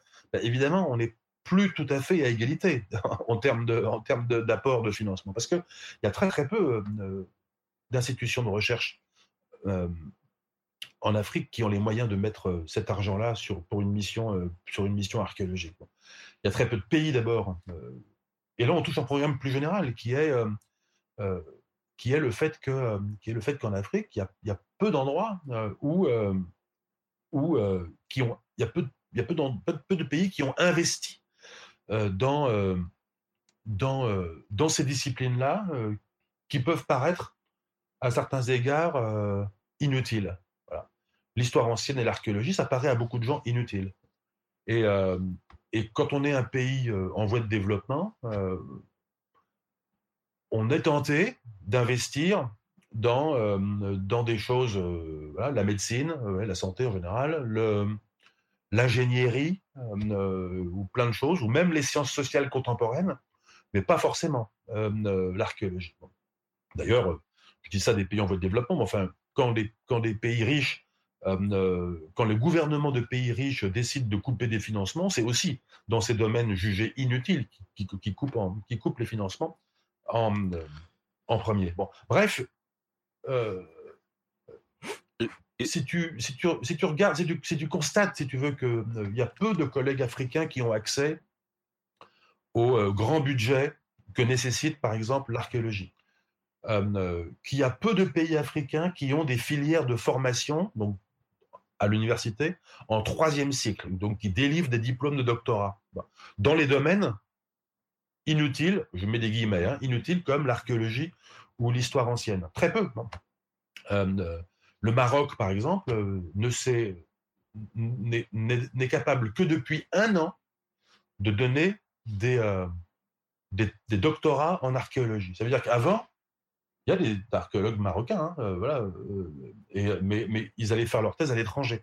Donc pour ça, il faut dépendre d'allocations de, thèse qui sont données par l'étranger, et puis capable soi-même d'assumer la- la volonté de s'expatrier pendant trois ans ou quatre ans pour aller faire une thèse à l'étranger. Bref, c'est un, effort considérable. Il y a beaucoup de pays, euh, l'Éthiopie, il y a très très peu. L'Éthiopie, en dépit de sa formidable richesse euh, culturelle historique, patrimonial, etc., euh, l'Éthiopie n'est pas capable aujourd'hui euh, de former un, un, docteur en histoire ancienne euh, ou en archéologie médiévale. Ils sont tous, d'abord parce que les Éthiopiens qui ont ces compétences-là sont en poste à l'étranger, et ensuite parce qu'il n'y a que en France et dans quelques autres pays qu'on peut former des gens à l'histoire africaine et à l'archéologie africaine en particulier. Donc voilà, donc alors, ce que je dis là n'est pas un tableau totalement général. Il y a des pays, hein, euh, où on peut, parfaitement, euh, parfaitement, très très bien se former à l'archéologie euh, africaine à Johannesburg ou, euh, ou au Nigeria ou dans quelques autres pays. Mais globalement, ça reste vrai. Il y a une très très grosse disparité de formation, d'accès aux ressources, d'accès à la documentation, euh, d'accès à la littérature et d'accès au financement. Un autre aspect, si tu me permets encore juste de développer oui, ça, sûr. parce que parce qu'on ne mesure pas forcément ça. On se dit que la recherche, euh, ça se fait, euh, ça se fait dans, dans, les bibliothèques, et puis euh, à la maison, et sur, son, sur son portable, et puis, et puis sur le terrain. Mais quand vous êtes historien, vous avez quand même besoin d'avoir des textes. Il, faut quand même, non seulement accéder aux sources, et les, manuscrits, aux, les manuscrits arabes, on va, personne ne va consulter les manuscrits arabes à proprement parler, on va consulter des éditions euh, qui ont été faites par des érudits. Mais, elles sont où les éditions? Il faut des bonnes bibliothèques pour ça. Et, euh, et la littérature scientifique, c'est-à-dire les revues. Tout le monde a entendu parler pendant l'épidémie du Covid euh, des revues scientifiques, hein, parce qu'il y, a ces querelles sur euh, telle étude qui vient de paraître dans telle revue euh, prestigieuse et puis qui est démentie 15 jours plus tard par une étude plus précise sur tel autre aspect de la maladie ou tel autre aspect de l'épidémie ou tel autre aspect de tel ou tel traitement, etc. Bon. Donc, les scientifiques, une partie de leur boulot, c'est de produire des articles de 15 pages ou 20 pages de démonstrations scientifiques dans des revues. Je fais pareil. Hein. Voilà, bon. et, euh, et, euh, bon. et ces revues scientifiques, bah, elles existent, on y a accès en ligne. On y a accès sur des portails auxquels tu n'as pas accès, toi, auxquels les, gens qui nous écoutent n'ont pas accès, mais auxquels les chercheurs ont accès parce que l'accès est payé par euh, les universités ou le CNRS, etc. Mais c'est un accès tellement cher à ces revues qu'il y a très très peu d'universités africaines qui ont accès à ces portails de revues, dans lesquels il y a des milliers de revues et donc des centaines de milliers d'articles scientifiques. N'importe quelle recherche commence comme ça. Tu commences ta recherche en master ou en thèse, tu commences par aller sur ces portails qui sont en ligne, et puis tu vas chercher par mots-clés, par auteur, par thème, par région, par discipline, par machin, et tu te fais ta bibliographie euh, de référence euh, sur, le, euh, sur le domaine, avant d'aller chercher des trucs un peu plus sioux dans telle ou telle bibliothèque parce que c'est pas en ligne. Bon. Et d'ailleurs, on précise que euh, SciHub, qui était vraiment génial, euh, qui permettait à plein de chercheurs d'avoir accès gratuitement à plein de publications, euh, en France, c'est interdit. et c'est bien dommage. Voilà. Oui, oui, tout à fait. Et puis euh, après, euh, voilà, donc, euh, alors il y a des moyens de lutter contre ça. Hein, il y a des moyens de, voilà, mais, mais voilà, l'Union européenne, par exemple, lorsqu'elle donne des gros financements, oblige les chercheurs qui bénéficient de ces gros financements à publier, à publier leurs résultats en accès libre. Donc en fait, du coup, tu, voilà, tu, tu, peux publier en achetant à la revue ou à la maison d'édition le l'usage libre de la publication que tu fais et puis que ça tu peux tu peux donner accès à ta recherche aux autres collègues. Ce qui se fait aussi un peu sous le manteau, c'est que dès que tu publies un truc dans une revue scientifique, tu récupères le PDF et tu l'envoies à tous les collègues intéressés, en particulier en Afrique. Eh, eh, pas bête. Euh, mais en tout cas, ce qui, ce qui est sûr, c'est que euh, est-ce que le fait que du coup il n'y ait pas beaucoup d'historiens africains à cause de ce manque de, de moyens, ça, ça, biaise pas un peu certains questionnements Parce que au final, et, moi je le vois bien euh, modestement à travers mon émission, moi qui suis pas historien, je suis quand même l'héritier, j'ai ma culture, mon éducation, etc., qui fait que c'est pas parce que je suis pas curieux, mais il y a certains questionnements que j'ai du mal à me poser ou certains angles que j'ai du mal à aborder. Et, euh, et on, on, se dit qu'au final, euh, si les chercheurs sont principalement occidentaux, bah on a une, une vision euh, qui peut qui peut être biaisée, quoi. Si par biaisée tu veux dire qu'elle est fausse, non, non, non. non. Je, moi, je pense à la diversité des points de vue. Oui. Ça manque de diversité des points de vue. C'est tout à fait évident. Et, et c'est tout à fait certain. Et, il est évident que là, il y, a un, privilège, si tu veux, occidental dans la recherche sur l'Afrique qui est, est tout à fait préjudiciable. C'est pas c'est pas le seul privilège qui existe. Il y a aussi un privilège de formatage euh, des revues euh, en langue anglaise, qui formatent les résultats d'une certaine façon au détriment de la très très grande diversité des façons de penser, des façons de présenter les résultats, euh, etc. Enfin, il y a différents types de formatage. Il y a un formatage aussi, voilà, il y a un privilège masculin aussi au détriment des collègues femmes. Enfin voilà, il y a toute une série de, toute une série de, de, de, de, privilèges qui s'intersectent et qui s'accumulent. Mais tu as tout à fait raison de signaler qu'effectivement, il y a, y a un très très gros problème avec, avec la sous-représentation euh, des collègues africaines et africains en histoire ancienne de l'Afrique et en archéologie en particulier, mais c'est évidemment vrai dans d'autres disciplines, dans euh, la production de données, donc dans la capacité à aller sur le terrain, dans la capacité à participer aux colloques euh, internationaux. Voilà, c'est pas que ça coûte très très cher, mais quand il faut payer, je sais pas, 1000 euros de billets d'avion pour aller sur un autre continent, et puis, je sais pas, 300 euros pour s'inscrire au colloque, et puis à nouveau 500 euros pour vivre cinq jours dans la ville en question, ben, il faut les avoir, quoi. Et il n'y a pas beaucoup de collègues africains qui les, qui les ont. voilà. Donc, il faut trouver des, on peut trouver des façons de nous compenser ça.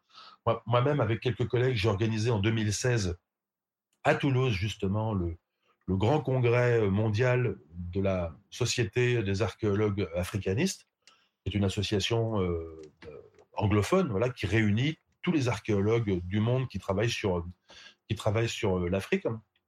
Mais si on n'avait pas fait un effort euh, volontariste de chercher des financements auprès de bailleurs de fonds en France et en Afrique pour, pour payer euh, les billets d'avion euh, de collègues euh, africains, il y, aurait, y aurait eu très très peu de, collègues africains présents. Et puis voilà, et, il y a très très peu de collègues africains qui signent aussi des articles dans des grandes revues internationales, mais tout ça, c'est une accumulation des mêmes raisons qui est le, qui est le moindre accès à toute une série de ressources qui peuvent être financières ou symboliques ou, ou, ou, ou de, no, ou de notoriété ou, d'accès aux bibliothèques.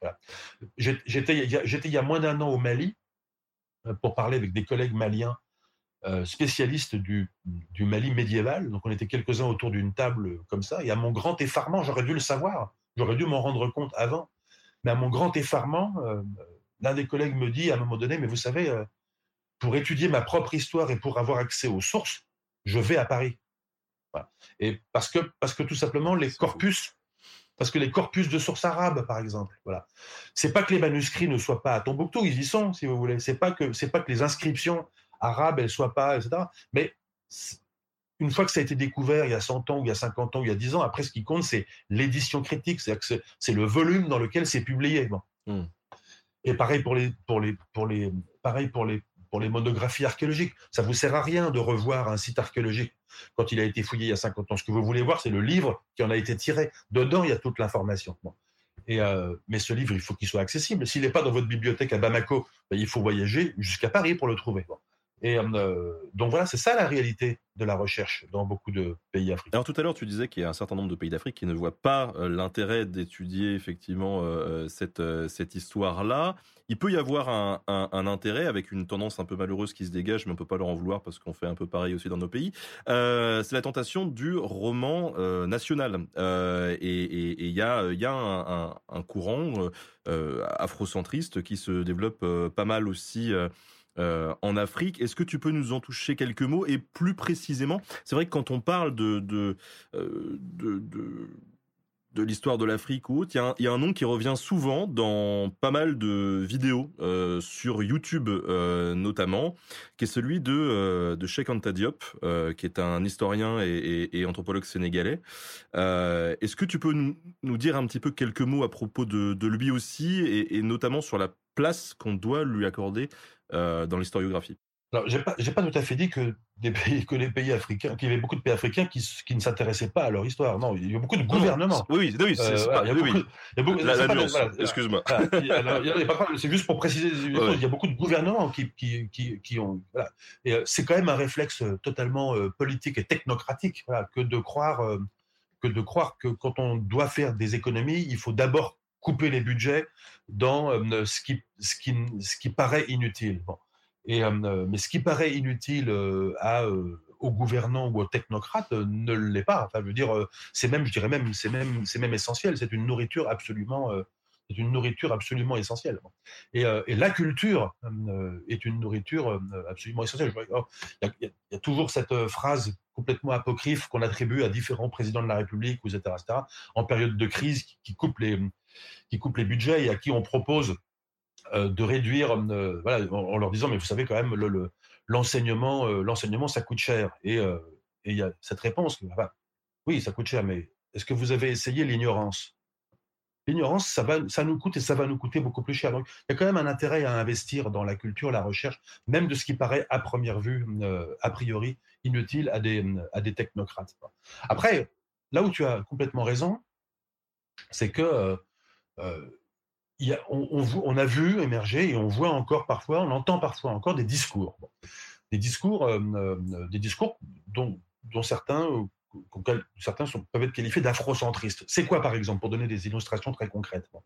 Euh, On entend parfois des discours qui nous disent que les, cultures africaines descendent toutes de euh, l'Égypte euh, pharaonique. On entend des gens qui nous disent que les langues africaines sont toutes apparentées à l'égyptien ancien. On entend des discours qui nous disent que les Africains, alors égyptiens ou alors maliens, ont été les vrais découvreurs de l'Amérique et ont peuplé l'Amérique et sont en quelque sorte responsables de l'essor des civilisations euh, précolombiennes. On entend des choses comme ça. Ça, on, peut ranger ça sous l'appellation de discours euh, afrocentriste. C'est-à-dire qui met en quelque sorte euh, l'Afrique au centre de l'histoire du monde. C'est un courant qui, a déjà une très longue histoire, qui a véritablement euh, explosé dans les années 50 grâce à Cheikh Anta et puis 60, 70, 80. Ça s'est quand même un petit peu euh, étiolé euh, euh, euh, depuis, mais ça s'enracine dans- déjà dans des discours beaucoup plus anciens, qui remontent à un siècle ou plus, et, qui, et qui avaient pour objectif de contrer le discours eurocentriste, dont on a parlé au tout début de l'émission, qui existe, ce discours eurocentriste, hein, ce discours qui consiste, à voir en gros l'Europe comme, sinon au centre de l'histoire du monde, du moins comme modèle en fonction duquel, contre lequel il faudrait euh, jauger ou étalonner toutes les autres, euh, toutes les autres cultures euh, du, euh, du monde. Donc, on peut comprendre ce réflexe consistant à dire, bon ben, non, changeons de pied et puis mettons l'Afrique au centre et produisons un discours afrocentriste. Si ce n'est que ce discours afrocentriste, il est aussi bidon qu'est le, qu'est le récit eurocentriste. Et que, et que même s'il est bien intentionné, on ne peut pas l'accepter comme, comme, comme chercheur ou comme personne cultivée ou qui veut lire ou qui veut authentiquement s'intéresser à une société ou à un événement ou à un moment du passé, on peut pas, on peut pas l'accepter. Et je dirais que ce, ces discours afrocentristes, ils sont, un petit peu l'équivalent de ce qu'est le déni d'histoire de l'autre côté. C'est-à-dire que euh, d'un côté, des gens vont dire mais non mais en fait l'Afrique ça n'a pas d'histoire, c'est une aberration. Et, euh, et, puis de l'autre côté, des gens vont dire mais en fait euh, si vous vous trompez, euh, l'Afrique a une histoire absolument glorieuse. Tous les Africains sont des Égyptiens. Et euh, et ces deux phénomènes-là, qu'il s'agisse de proclamer le vide la vacuité de l'histoire de l'Afrique, ou qu'il s'agisse de la remplir de façon complètement artificielle avec de la mythologie, dans ces deux, phénomènes-là, je les vois en fait comme deux phénomènes complètement contemporains complètement raccord avec le problème qui est que euh, l'histoire de l'Afrique n'est pas assez présente, n'est pas assez enseignée, n'est pas assez visible euh, dans les manuels scolaires à l'école, n'est pas assez visible euh, dans les universités, n'est pas assez présente euh, dans les universités, n'est pas assez n'est pas assez visible sur Internet, etc. Et donc, n'étant pas assez visible, n'étant pas assez présente, ne fournissant pas assez de clés, ne produisant pas assez de livres euh, qu'on trouverait euh, dans les librairies ou dans les bibliothèques, etc. Bah, ça se remplit comme par appel d'air, comme ça, ça se remplit avec du déni ou de l'idéologie. Voilà. C'est comme ça que j'interprète comme ça que j'interprète les choses. Et dans, dans, dans tout ça, du coup, euh, quelle serait la, la place un petit peu de, de chez Anta Diop Parce que c'est, c'est, c'est, j'insiste là-dessus parce que c'est vrai que dans, dans beaucoup de vidéos euh, YouTube, un peu, un peu obscures, il y a vraiment très très souvent ce nom qui revient et je, je pense que c'est important. Il y a un courant, il y a un courant, voilà, qui est très axé sur Cheikh Anta Diop, ce penseur sénégalais euh, des années 50 aux années 80, voilà, qui a beaucoup développé ça, voilà, qui a beaucoup martelé ça. Euh, ce que les choses que je disais au début, hein, donc sur l'origine égyptienne de toutes les sociétés africaines. Dans les années 50 ou 60, euh, quand les pays africains n'étaient pas encore indépendants pour certains d'entre eux, hein, ils étaient encore sous une chape coloniale, il faut quand même s'en rappeler. Quoi. Euh, donc l'Afrique, l'histoire de l'Afrique n'avait pas beaucoup de place dans les discours euh, historiques en général. Et euh, l'histoire de l'Afrique était très très peu. Vous voyez, les, premières revues internationales d'histoire de l'Afrique, elles ont été fondées dans les années 60 ou 70. Et donc c'est relativement récent comme, comme domaine scientifique international, disons. Et, donc il y avait de la place pour ce genre de discours comme ça, revendicatif, euh, etc. C'est une espèce de nationalisme à l'échelle de l'Afrique. Mais aujourd'hui, ça tient plus la route. Enfin, plus personne ne peut dire que les langues africaines sont apparentées, euh, euh, d'abord, toutes apparentées les unes avec les autres, et puis apparentées avec l'égyptien. Il y a eu des milliers de travaux de linguistique. Et on est parfaitement capable de reconstruire les grandes familles de langues qui sont parlées en Afrique. Et c'est suffisamment intéressant comme ça. Je veux dire, c'est même absolument fascinant. La diversité linguistique, par exemple, les quelques 2500 langues parlées en Afrique, et la façon dont on peut les ramener à des grandes familles, et puis la façon dont on peut commencer à reconstruire leur interaction au cours des millénaires, et, comment on peut utiliser les langues pour comprendre euh, non seulement les phénomènes de circulation, de peuplement, mais aussi euh, de, circulation des, euh, des, plantes, des animaux domestiques, etc. C'est absolument fascinant. C'est totalement fascinant. Donc il n'y a pas besoin, il a pas besoin d'imaginer, il n'y a pas besoin de, a pas besoin de, de, glorifier ça avec un, avec un discours, voilà, avec un discours qui est qui, de, égyptophile ou, ou, ou afrocentriste. Qui, qui, qui, est, euh, qui est fondée tout simplement sur, euh, sur l'indisponibilité des savoirs. C'est bizarre, pourquoi dans les mœurs, on associe l'Afrique comme un groupement presque homogène, alors que ce sont des pays assez hétéroclites, parce que c'est plutôt bizarre hein, comme une image. Euh, en, Europe, on différencie plutôt bien le, nord et le sud, pas en Afrique. C'est tout à fait vrai. Et ben là aussi, ça vient de, ça vient de ce même, ça vient de ce même, de cette même idéologie qui s'est construite euh, en Occident. Je dis en Occident délibérément parce que c'est en Europe et en Amérique du Nord, euh, dans les sociétés esclavagistes, euh, qu'ont été les sociétés européennes et les sociétés américaines. Et cette idéologie occidentale qui a accompagné la traite et l'esclavage. Et donc des siècles de traite. Hein. C'est-à-dire que voilà, depuis le XVe siècle, les sociétés européennes ont commercer les esclaves, ont été les acheter dans des comptoirs côtiers en Afrique pour les transporter de l'autre côté, en Amérique du Sud, aux, Antilles euh, et en Amérique du Nord. Et l'esclavage et, euh, et l'esclavage lui-même a été aboli euh, voilà, relativement récemment, au milieu du 19e siècle, ou plus tard, ou plus tard parfois. Et donc c'est une longue histoire, c'est une histoire séculaire hein, de, de nos sociétés, euh, en particulier de la société française, euh, qui a été une société euh, esclavagiste pendant, des siècles. Donc ça, on, ne s'en défait pas si facilement. Et, et cette, ce caractère de société esclavagiste s'est accompagné d'une idéologie. Et cette idéologie, dont je disais tout à l'heure au début d'émission qu'elle est une idéologie de déni de l'histoire, c'est parce qu'en fait, c'est une, c'est une idéologie de déni de la singularité. Euh, on ne peut pas transporter des hommes et des femmes euh, à fond de cale sur des navires négriers euh, d'un bout à l'autre de l'Atlantique et les vendre comme esclaves, séparer les mères des enfants, etc., pendant sur des plantations aux Antilles ou, ou, sur le continent américain, on ne peut pas faire ça en pensant en même temps que ce sont des hommes et des femmes comme vous et moi. On voilà.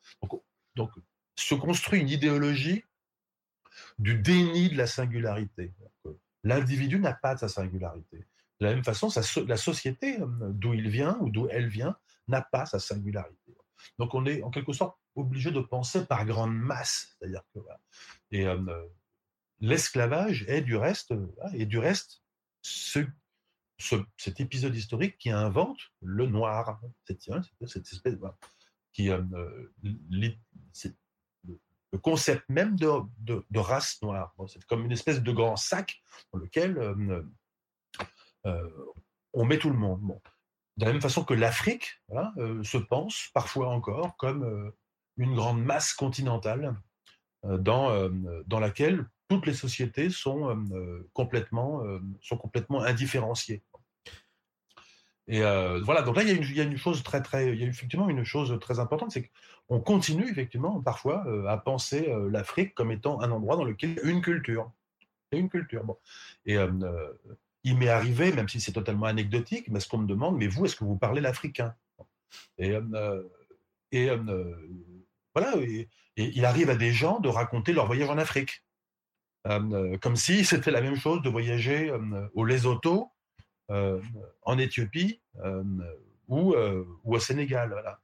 Pays qui en effet voilà et vous trouvez assez vous trouverez assez facilement sur internet des cartes très sympas des cartes comme ça où on voit des projections de l'Afrique où on voit la masse réelle de l'Afrique sur laquelle sont projetés les contours des autres continents et on voit qu'en fait en Afrique l'Afrique la masse continentale de l'Afrique pourrait contenir plusieurs des autres, euh, plusieurs des autres continents. C'est donc géographiquement euh, euh, absolument, une, absolument énorme, mais en outre, la diversité sociale de, de l'Afrique est absolument spectaculaire, pour les raisons qu'on a dites au début et au milieu d'émission, c'est-à-dire que les trajectoires historiques ne convergent pas, ne sont pas lissées, ne, sont, pas, ne sont pas irréversibles, mais fabriquent de la diversité et qui se voit par exemple, comme on l'a dit un tout petit peu plus tôt aussi, au niveau des langues, la formidable diversité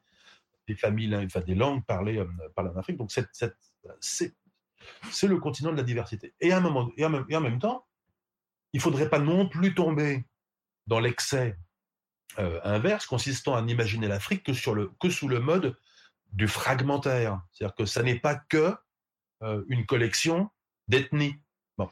Euh, là, on tomberait dans une autre vision qui est souvent celle, qui est souvent la vision des musées, c'est-à-dire que on va vous présenter dans des vitrines. Bon ben voilà, là, là vous allez avoir euh, euh, tout ce qui est relatif à l'ethnie machin truc, et puis donc le masque, le, le la vaisselle, etc. vision qui est encore très très présente hein, dans les dans les dans, dans, dans, dans, nos musées. Bon. Et donc il faut faire attention à ces deux. Mmh à ces deux représentations, d'une part, euh, l'Afrique comme grande masse indifférenciée, d'autre part, l'Afrique comme euh, monde complètement atomisé en ethnie. En fait, non, il y, a, des géométries là-dedans, il y a des configurations historiques, il y a eu des royaumes, il y a eu ça, et, euh, et qui ont évolué au cours du temps. la carte politique et sociale de l'Afrique euh, au XXe siècle, c'est pas du tout la même que celle que la carte sociale et politique euh, de l'Afrique euh, au XVe siècle. Et chacune de ces régions sont très très autonomes, les unes avec les autres. Et ces pays justement, parce que ils ont été influencés forcément par les pays colons, on va dire. Est-ce qu'il y a une, une différence euh, aujourd'hui, c'est Alex de, Facebook qui nous pose cette question. Euh, est-ce qu'il y a une différence et pourquoi entre les pays africains qui ont été colonisés par la France et ceux qui ont été colonisés par euh, la Grande-Bretagne? Là, Benjamin, tu me permets précisément de dire que je ne suis pas compétent. Et je suis très content de le dire parce que parce c'est une, illustration de ce qu'on expliquait un petit peu plus tôt. voilà, on arrive sur un domaine avec ses compétences, celles qu'on a acquises quand on était étudiant, celles qu'on a acquises ensuite en cours de, de sa carrière, celle qu'on a acquise auprès des autres.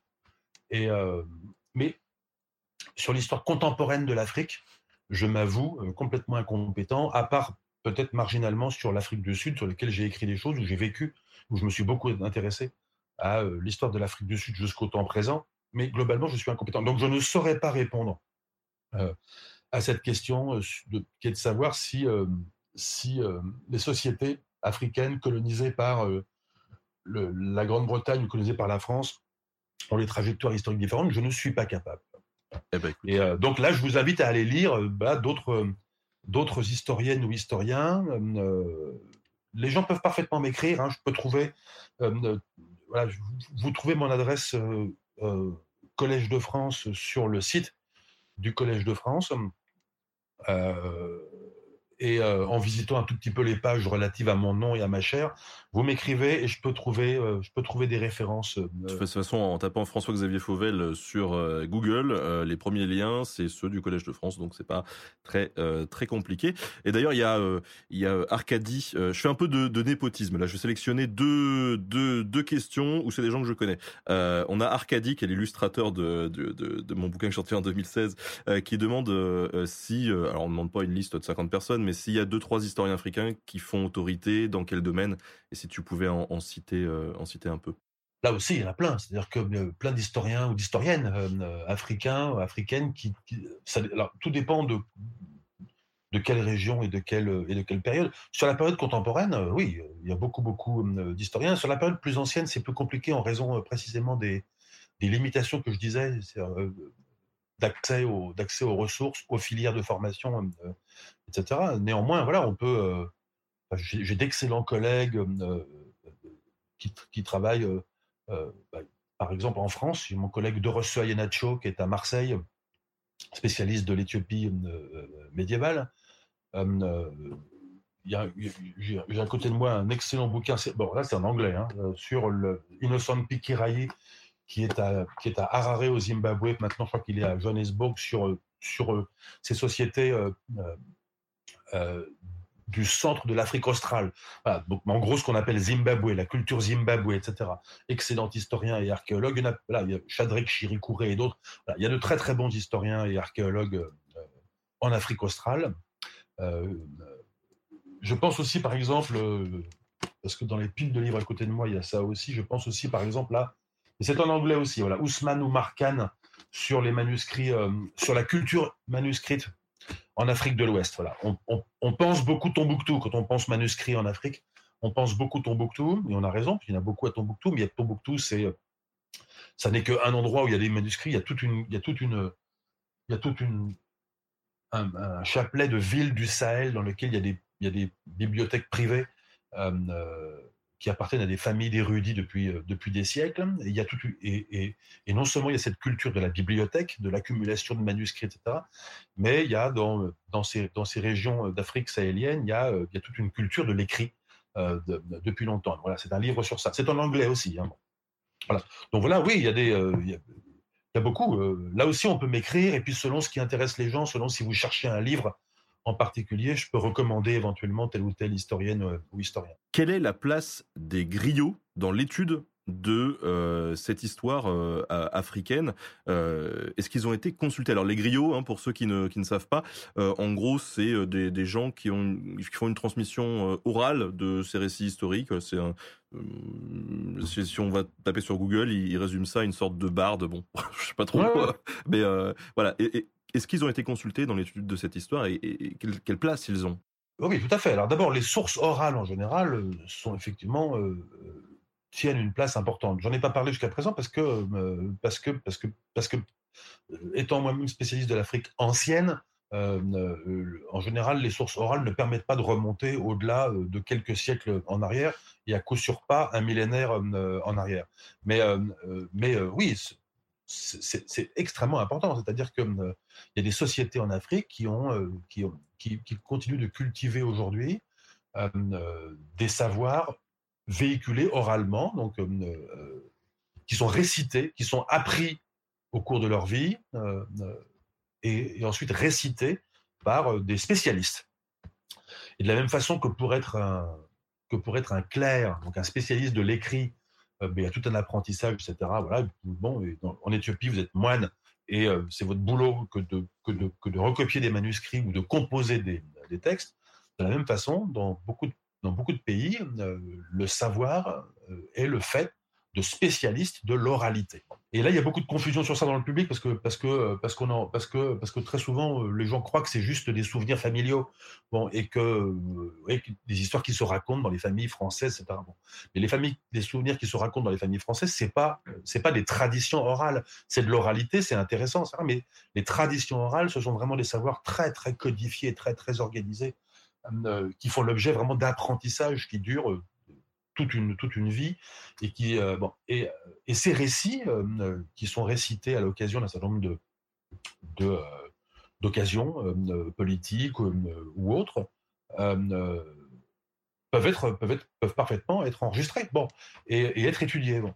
Et, euh, et, ces griots, qui sont donc ces, ces bardes, euh, qui, sont, euh, qui sont au service des rois ou des chefs de lignage ou des chefs de famille, etc., et sont détenteurs de savoirs oraux, qui peuvent être par exemple des généalogies, donc la généalogie du chef euh, qui est devant moi. euh, je peux remonter sur 25 générations sa généalogie. Il est donc fils de un tel, qui lui-même était fils de un tel, qui a fait telle et telle chose. Il était fils de un tel et frère de machin, etc. Et on peut remonter comme ça très très longtemps.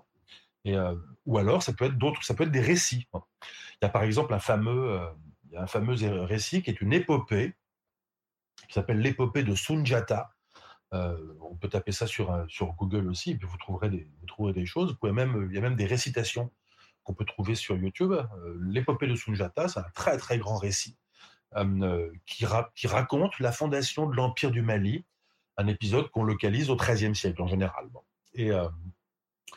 Et donc là, c'est un petit peu comme les chansons de geste au Moyen Âge en Europe, ou, comme, ou les sagas islandaises, par exemple. C'est d'ailleurs des récits tout à fait similaires euh, aux sagas ou, aux chansons de geste. Donc oui, et euh, qu'est-ce qu'on fait en face de ça, euh, en face de choses comme ça? Bon, eh ben, il y a des chercheurs qui peuvent être guinéens ou maliens ou américains ou, hollandais qui, qui vont travailler avec ces, avec ces griots, les informer de leur projet. Bon.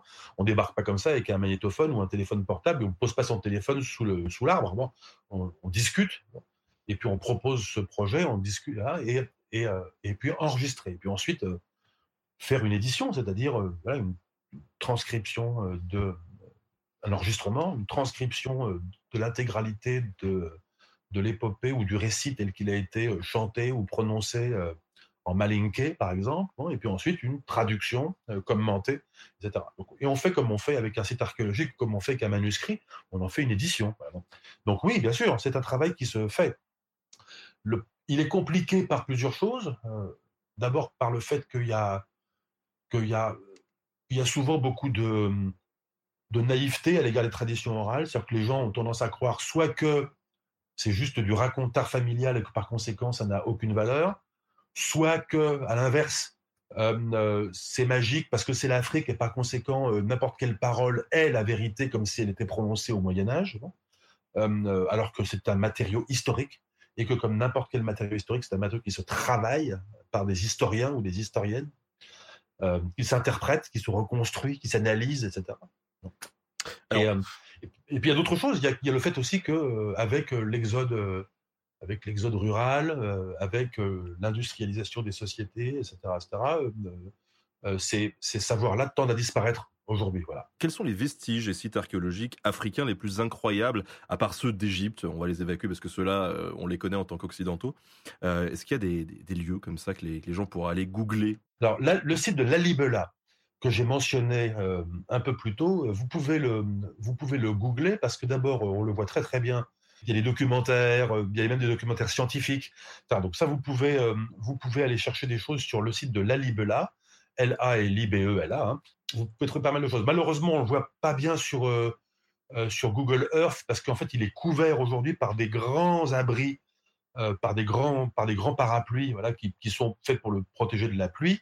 Bon, donc en fait, on ne voit pas, mais il y a pas mal de documentaires scientifiques qui sont accessibles, ou pas scientifiques d'ailleurs, qui, sont qui sont parfaitement accessibles sur, sur, sur Internet. après, il y a beaucoup de choses qui sont tout à fait spectaculaires. Voilà le site de Kilwa, le site de Kilwa en Tanzanie, euh, euh, avec sa mosquée du 14e, 15e siècle, euh, couverte de coupoles, est un, magnifique bâtiment, voilà, un magnifique bâtiment très très bien conservé, construit en calcaire corallien, donc du calcaire produit par le corail, du calcaire fossile produit par le corail, par le corail et qui est débité en en moellon, et puis bon, servant à construire, ce qui a servi à construire cette très très belle euh, mosquée. Voilà. Et, euh, là, vous trouvez aussi facilement, assez facilement des images euh, fixes, des photos de cette très très belle mosquée. vous pouvez aussi zoomer dedans depuis Google Earth. Voilà, ça, ça se fait très facilement. c'est sur l'île de Kilwa Kisiwani en, en, Tanzanie. et puis vous avez autre site dans une autre région d'Afrique, le site de Grand Zimbabwe. Là, site absolument exceptionnel aussi, qu'on voit aussi très très bien depuis Google Earth. et là aussi, vous trouverez, parce que c'est aussi un site classé au patrimoine mondial, comme les deux autres que je viens de mentionner. Donc il y a toute une documentation, photo et documentaire sur, sur Internet. Voilà. voilà pour trois grands sites dans trois régions différentes. Après, il y en a plein d'autres. Voilà, mais, mais, mais, moins facilement trouvables, connus uniquement des spécialistes, ou alors qui ont été fouillés puis rebouchés, enfin, je veux dire, mmh. ou pas visibles depuis, ou pas visibles sur Internet, etc., etc. Mais voilà, voilà, en tout cas trois sites la Libella en Éthiopie, Kilwa en Tanzanie et Grand Zimbabwe au Zimbabwe. On a euh, une, question assez intéressante sur la place des femmes dans les sociétés euh, africaines avant euh, notamment la, colonisation. Parce que c'est vrai que sur la chaîne notamment, on a, on a pu parler de, de l'empire du, Ghana, on a parlé de figures féminines très fortes comme Yaa Santewa. Est-ce que toi tu as quelques, quelques pistes comme ça que tu pourrais aborder vous pouvez toujours taper pour trouver les titres sur l'histoire des femmes en Afrique, etc. On trouve plein de choses. C'est un courant de recherche euh, euh, en pleine émergence et tout à fait légitimement parce qu'en effet, en raison même de ce que je disais tout à l'heure, l'intersectionnalité, c'est-à-dire le fait que les biais d'observation s'accumulent euh, et qu'il y a un biais occidentalo-centré, un biais masculino-centré, etc., etc. Et quand on accumule les choses au bout du compte, on s'aperçoit qu'on parle très très peu euh, des femmes. Donc oui, il est absolument euh, nécessaire de développer un courant de recherche et, d'encourager un courant de recherche sur, euh, sur ça. D'autant que plus on remonte dans le temps, moins c'est facile. Et, et, je dois... et autant il y a plein de choses sur l'histoire contemporaine, la place des femmes, c'est très très bien documenté, on a les archives, il suffit en quelque sorte d'y aller et de bosser. on peut encore le faire sur les périodes modernes donc disons 17e, 18e, 19e siècle, euh, parce que là, même si euh, les voyageurs euh, occidentaux sont dans une écrasante majorité des hommes, et si ce qui les intéresse est un monde d'hommes, et s'ils fréquentent la cour, etc., et les marchands qui sont des mondes d'hommes, etc., néanmoins, on aperçoit toujours des femmes et on peut parfaitement reconstituer l'histoire des femmes. C'est encore plus compliqué quand on remonte encore plus haut dans le temps. On a très peu de choses. On a très très peu de choses euh, pour parler, euh, pour parler euh, des femmes dans les sociétés africaines, par exemple. dans le royaume du Ghana, donc à ne pas confondre avec le Ghana contemporain. Hein. Le royaume du Ghana, c'était dans le sud de la Mauritanie actuelle. Le royaume du Ghana, moi, je ne suis pas capable de vous dire quoi que ce soit sur la place des femmes dans le royaume du, du Ghana, à ah. part en parler cinq minutes sur, voilà, à partir de, à partir de traditions orales ou à partir d'un récit euh, transmis par euh, tel chroniqueur euh, arabe. Ce que je peux dire, c'est que, en tout cas, dans l'épisode que l'on avait fait de, mémoire, hein, parce que j'ai pas, j'ai pas le script sous les yeux, mais en tout cas, il y a eu au 19e siècle notamment au Ghana un, un, fonctionnement un peu particulier où pour chaque poste administratif occupé par un homme, a priori, il y avait l'équivalent pour euh, les femmes, en fait. Euh, c'est assez, euh, assez, assez rigolo. On a une personne qui nous demande s'il y a des écritures africaines. Oui, parce que ça, effectivement, c'est aussi un cliché, c'est de penser qu'il y a, que l'Afrique n'a pas connu l'écriture. En fait, il y a, il y, a, il y, a plein, il y a eu plein de systèmes d'écriture en usage en Afrique. Et, et les sociétés africaines ont employé euh, l'alphabet latin, ont employé l'alphabet grec, euh, ont employé l'alphabet égyptien.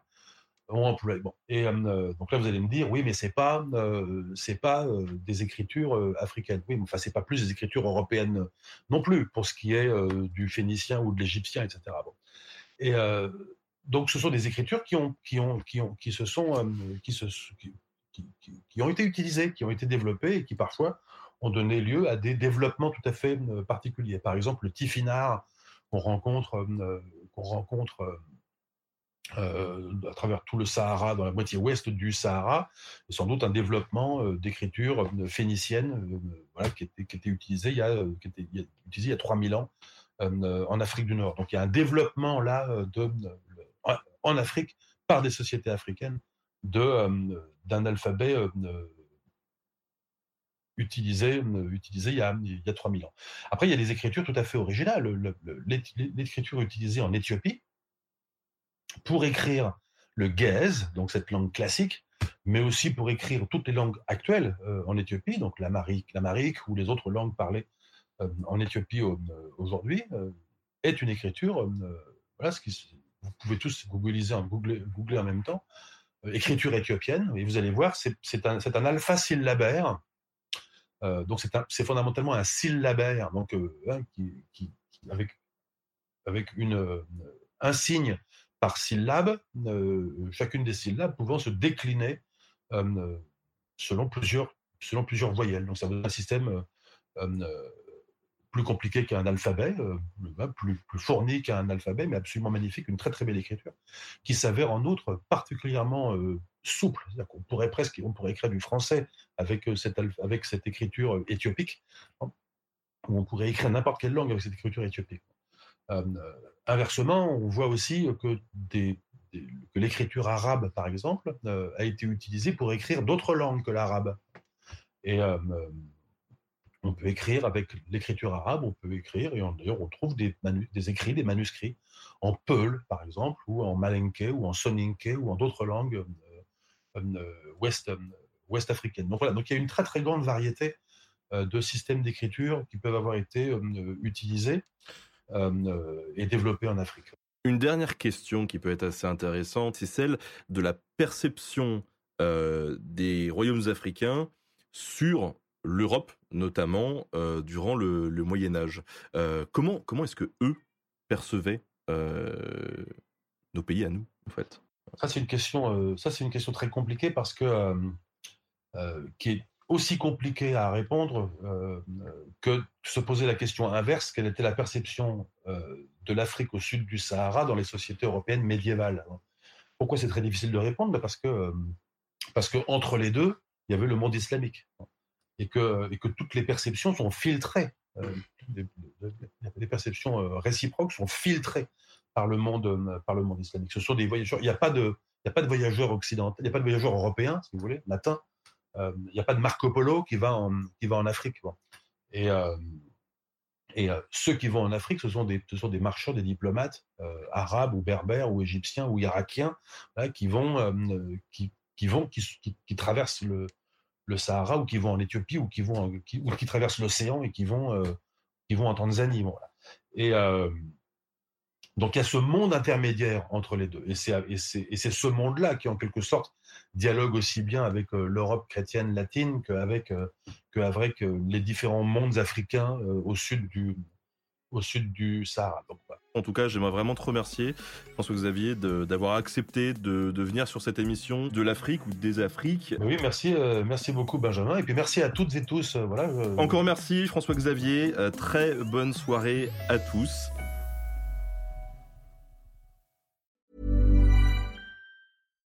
When you make decisions for your company, you look for the no-brainers. And if you have a lot of mailing to do, stamps.com is the ultimate no-brainer. It streamlines your processes to make your business more efficient, which makes you less busy. Mail checks, invoices, legal documents, and everything you need to keep your business running with stamps.com. Seamlessly connect with every major marketplace and shopping cart Schedule package pickups and see your cheapest and fastest shipping options from different carriers with rates up to 89% off USPS and UPS rates. And with the stamps.com mobile app, you can take care of mailing and shipping wherever you are. Make the same no-brainer decision as over 1 million other businesses with stamps.com. Sign up with code program for a 4-week trial plus free postage and a free digital scale. No long-term commitments or contracts. That's stamps.com. Code Program.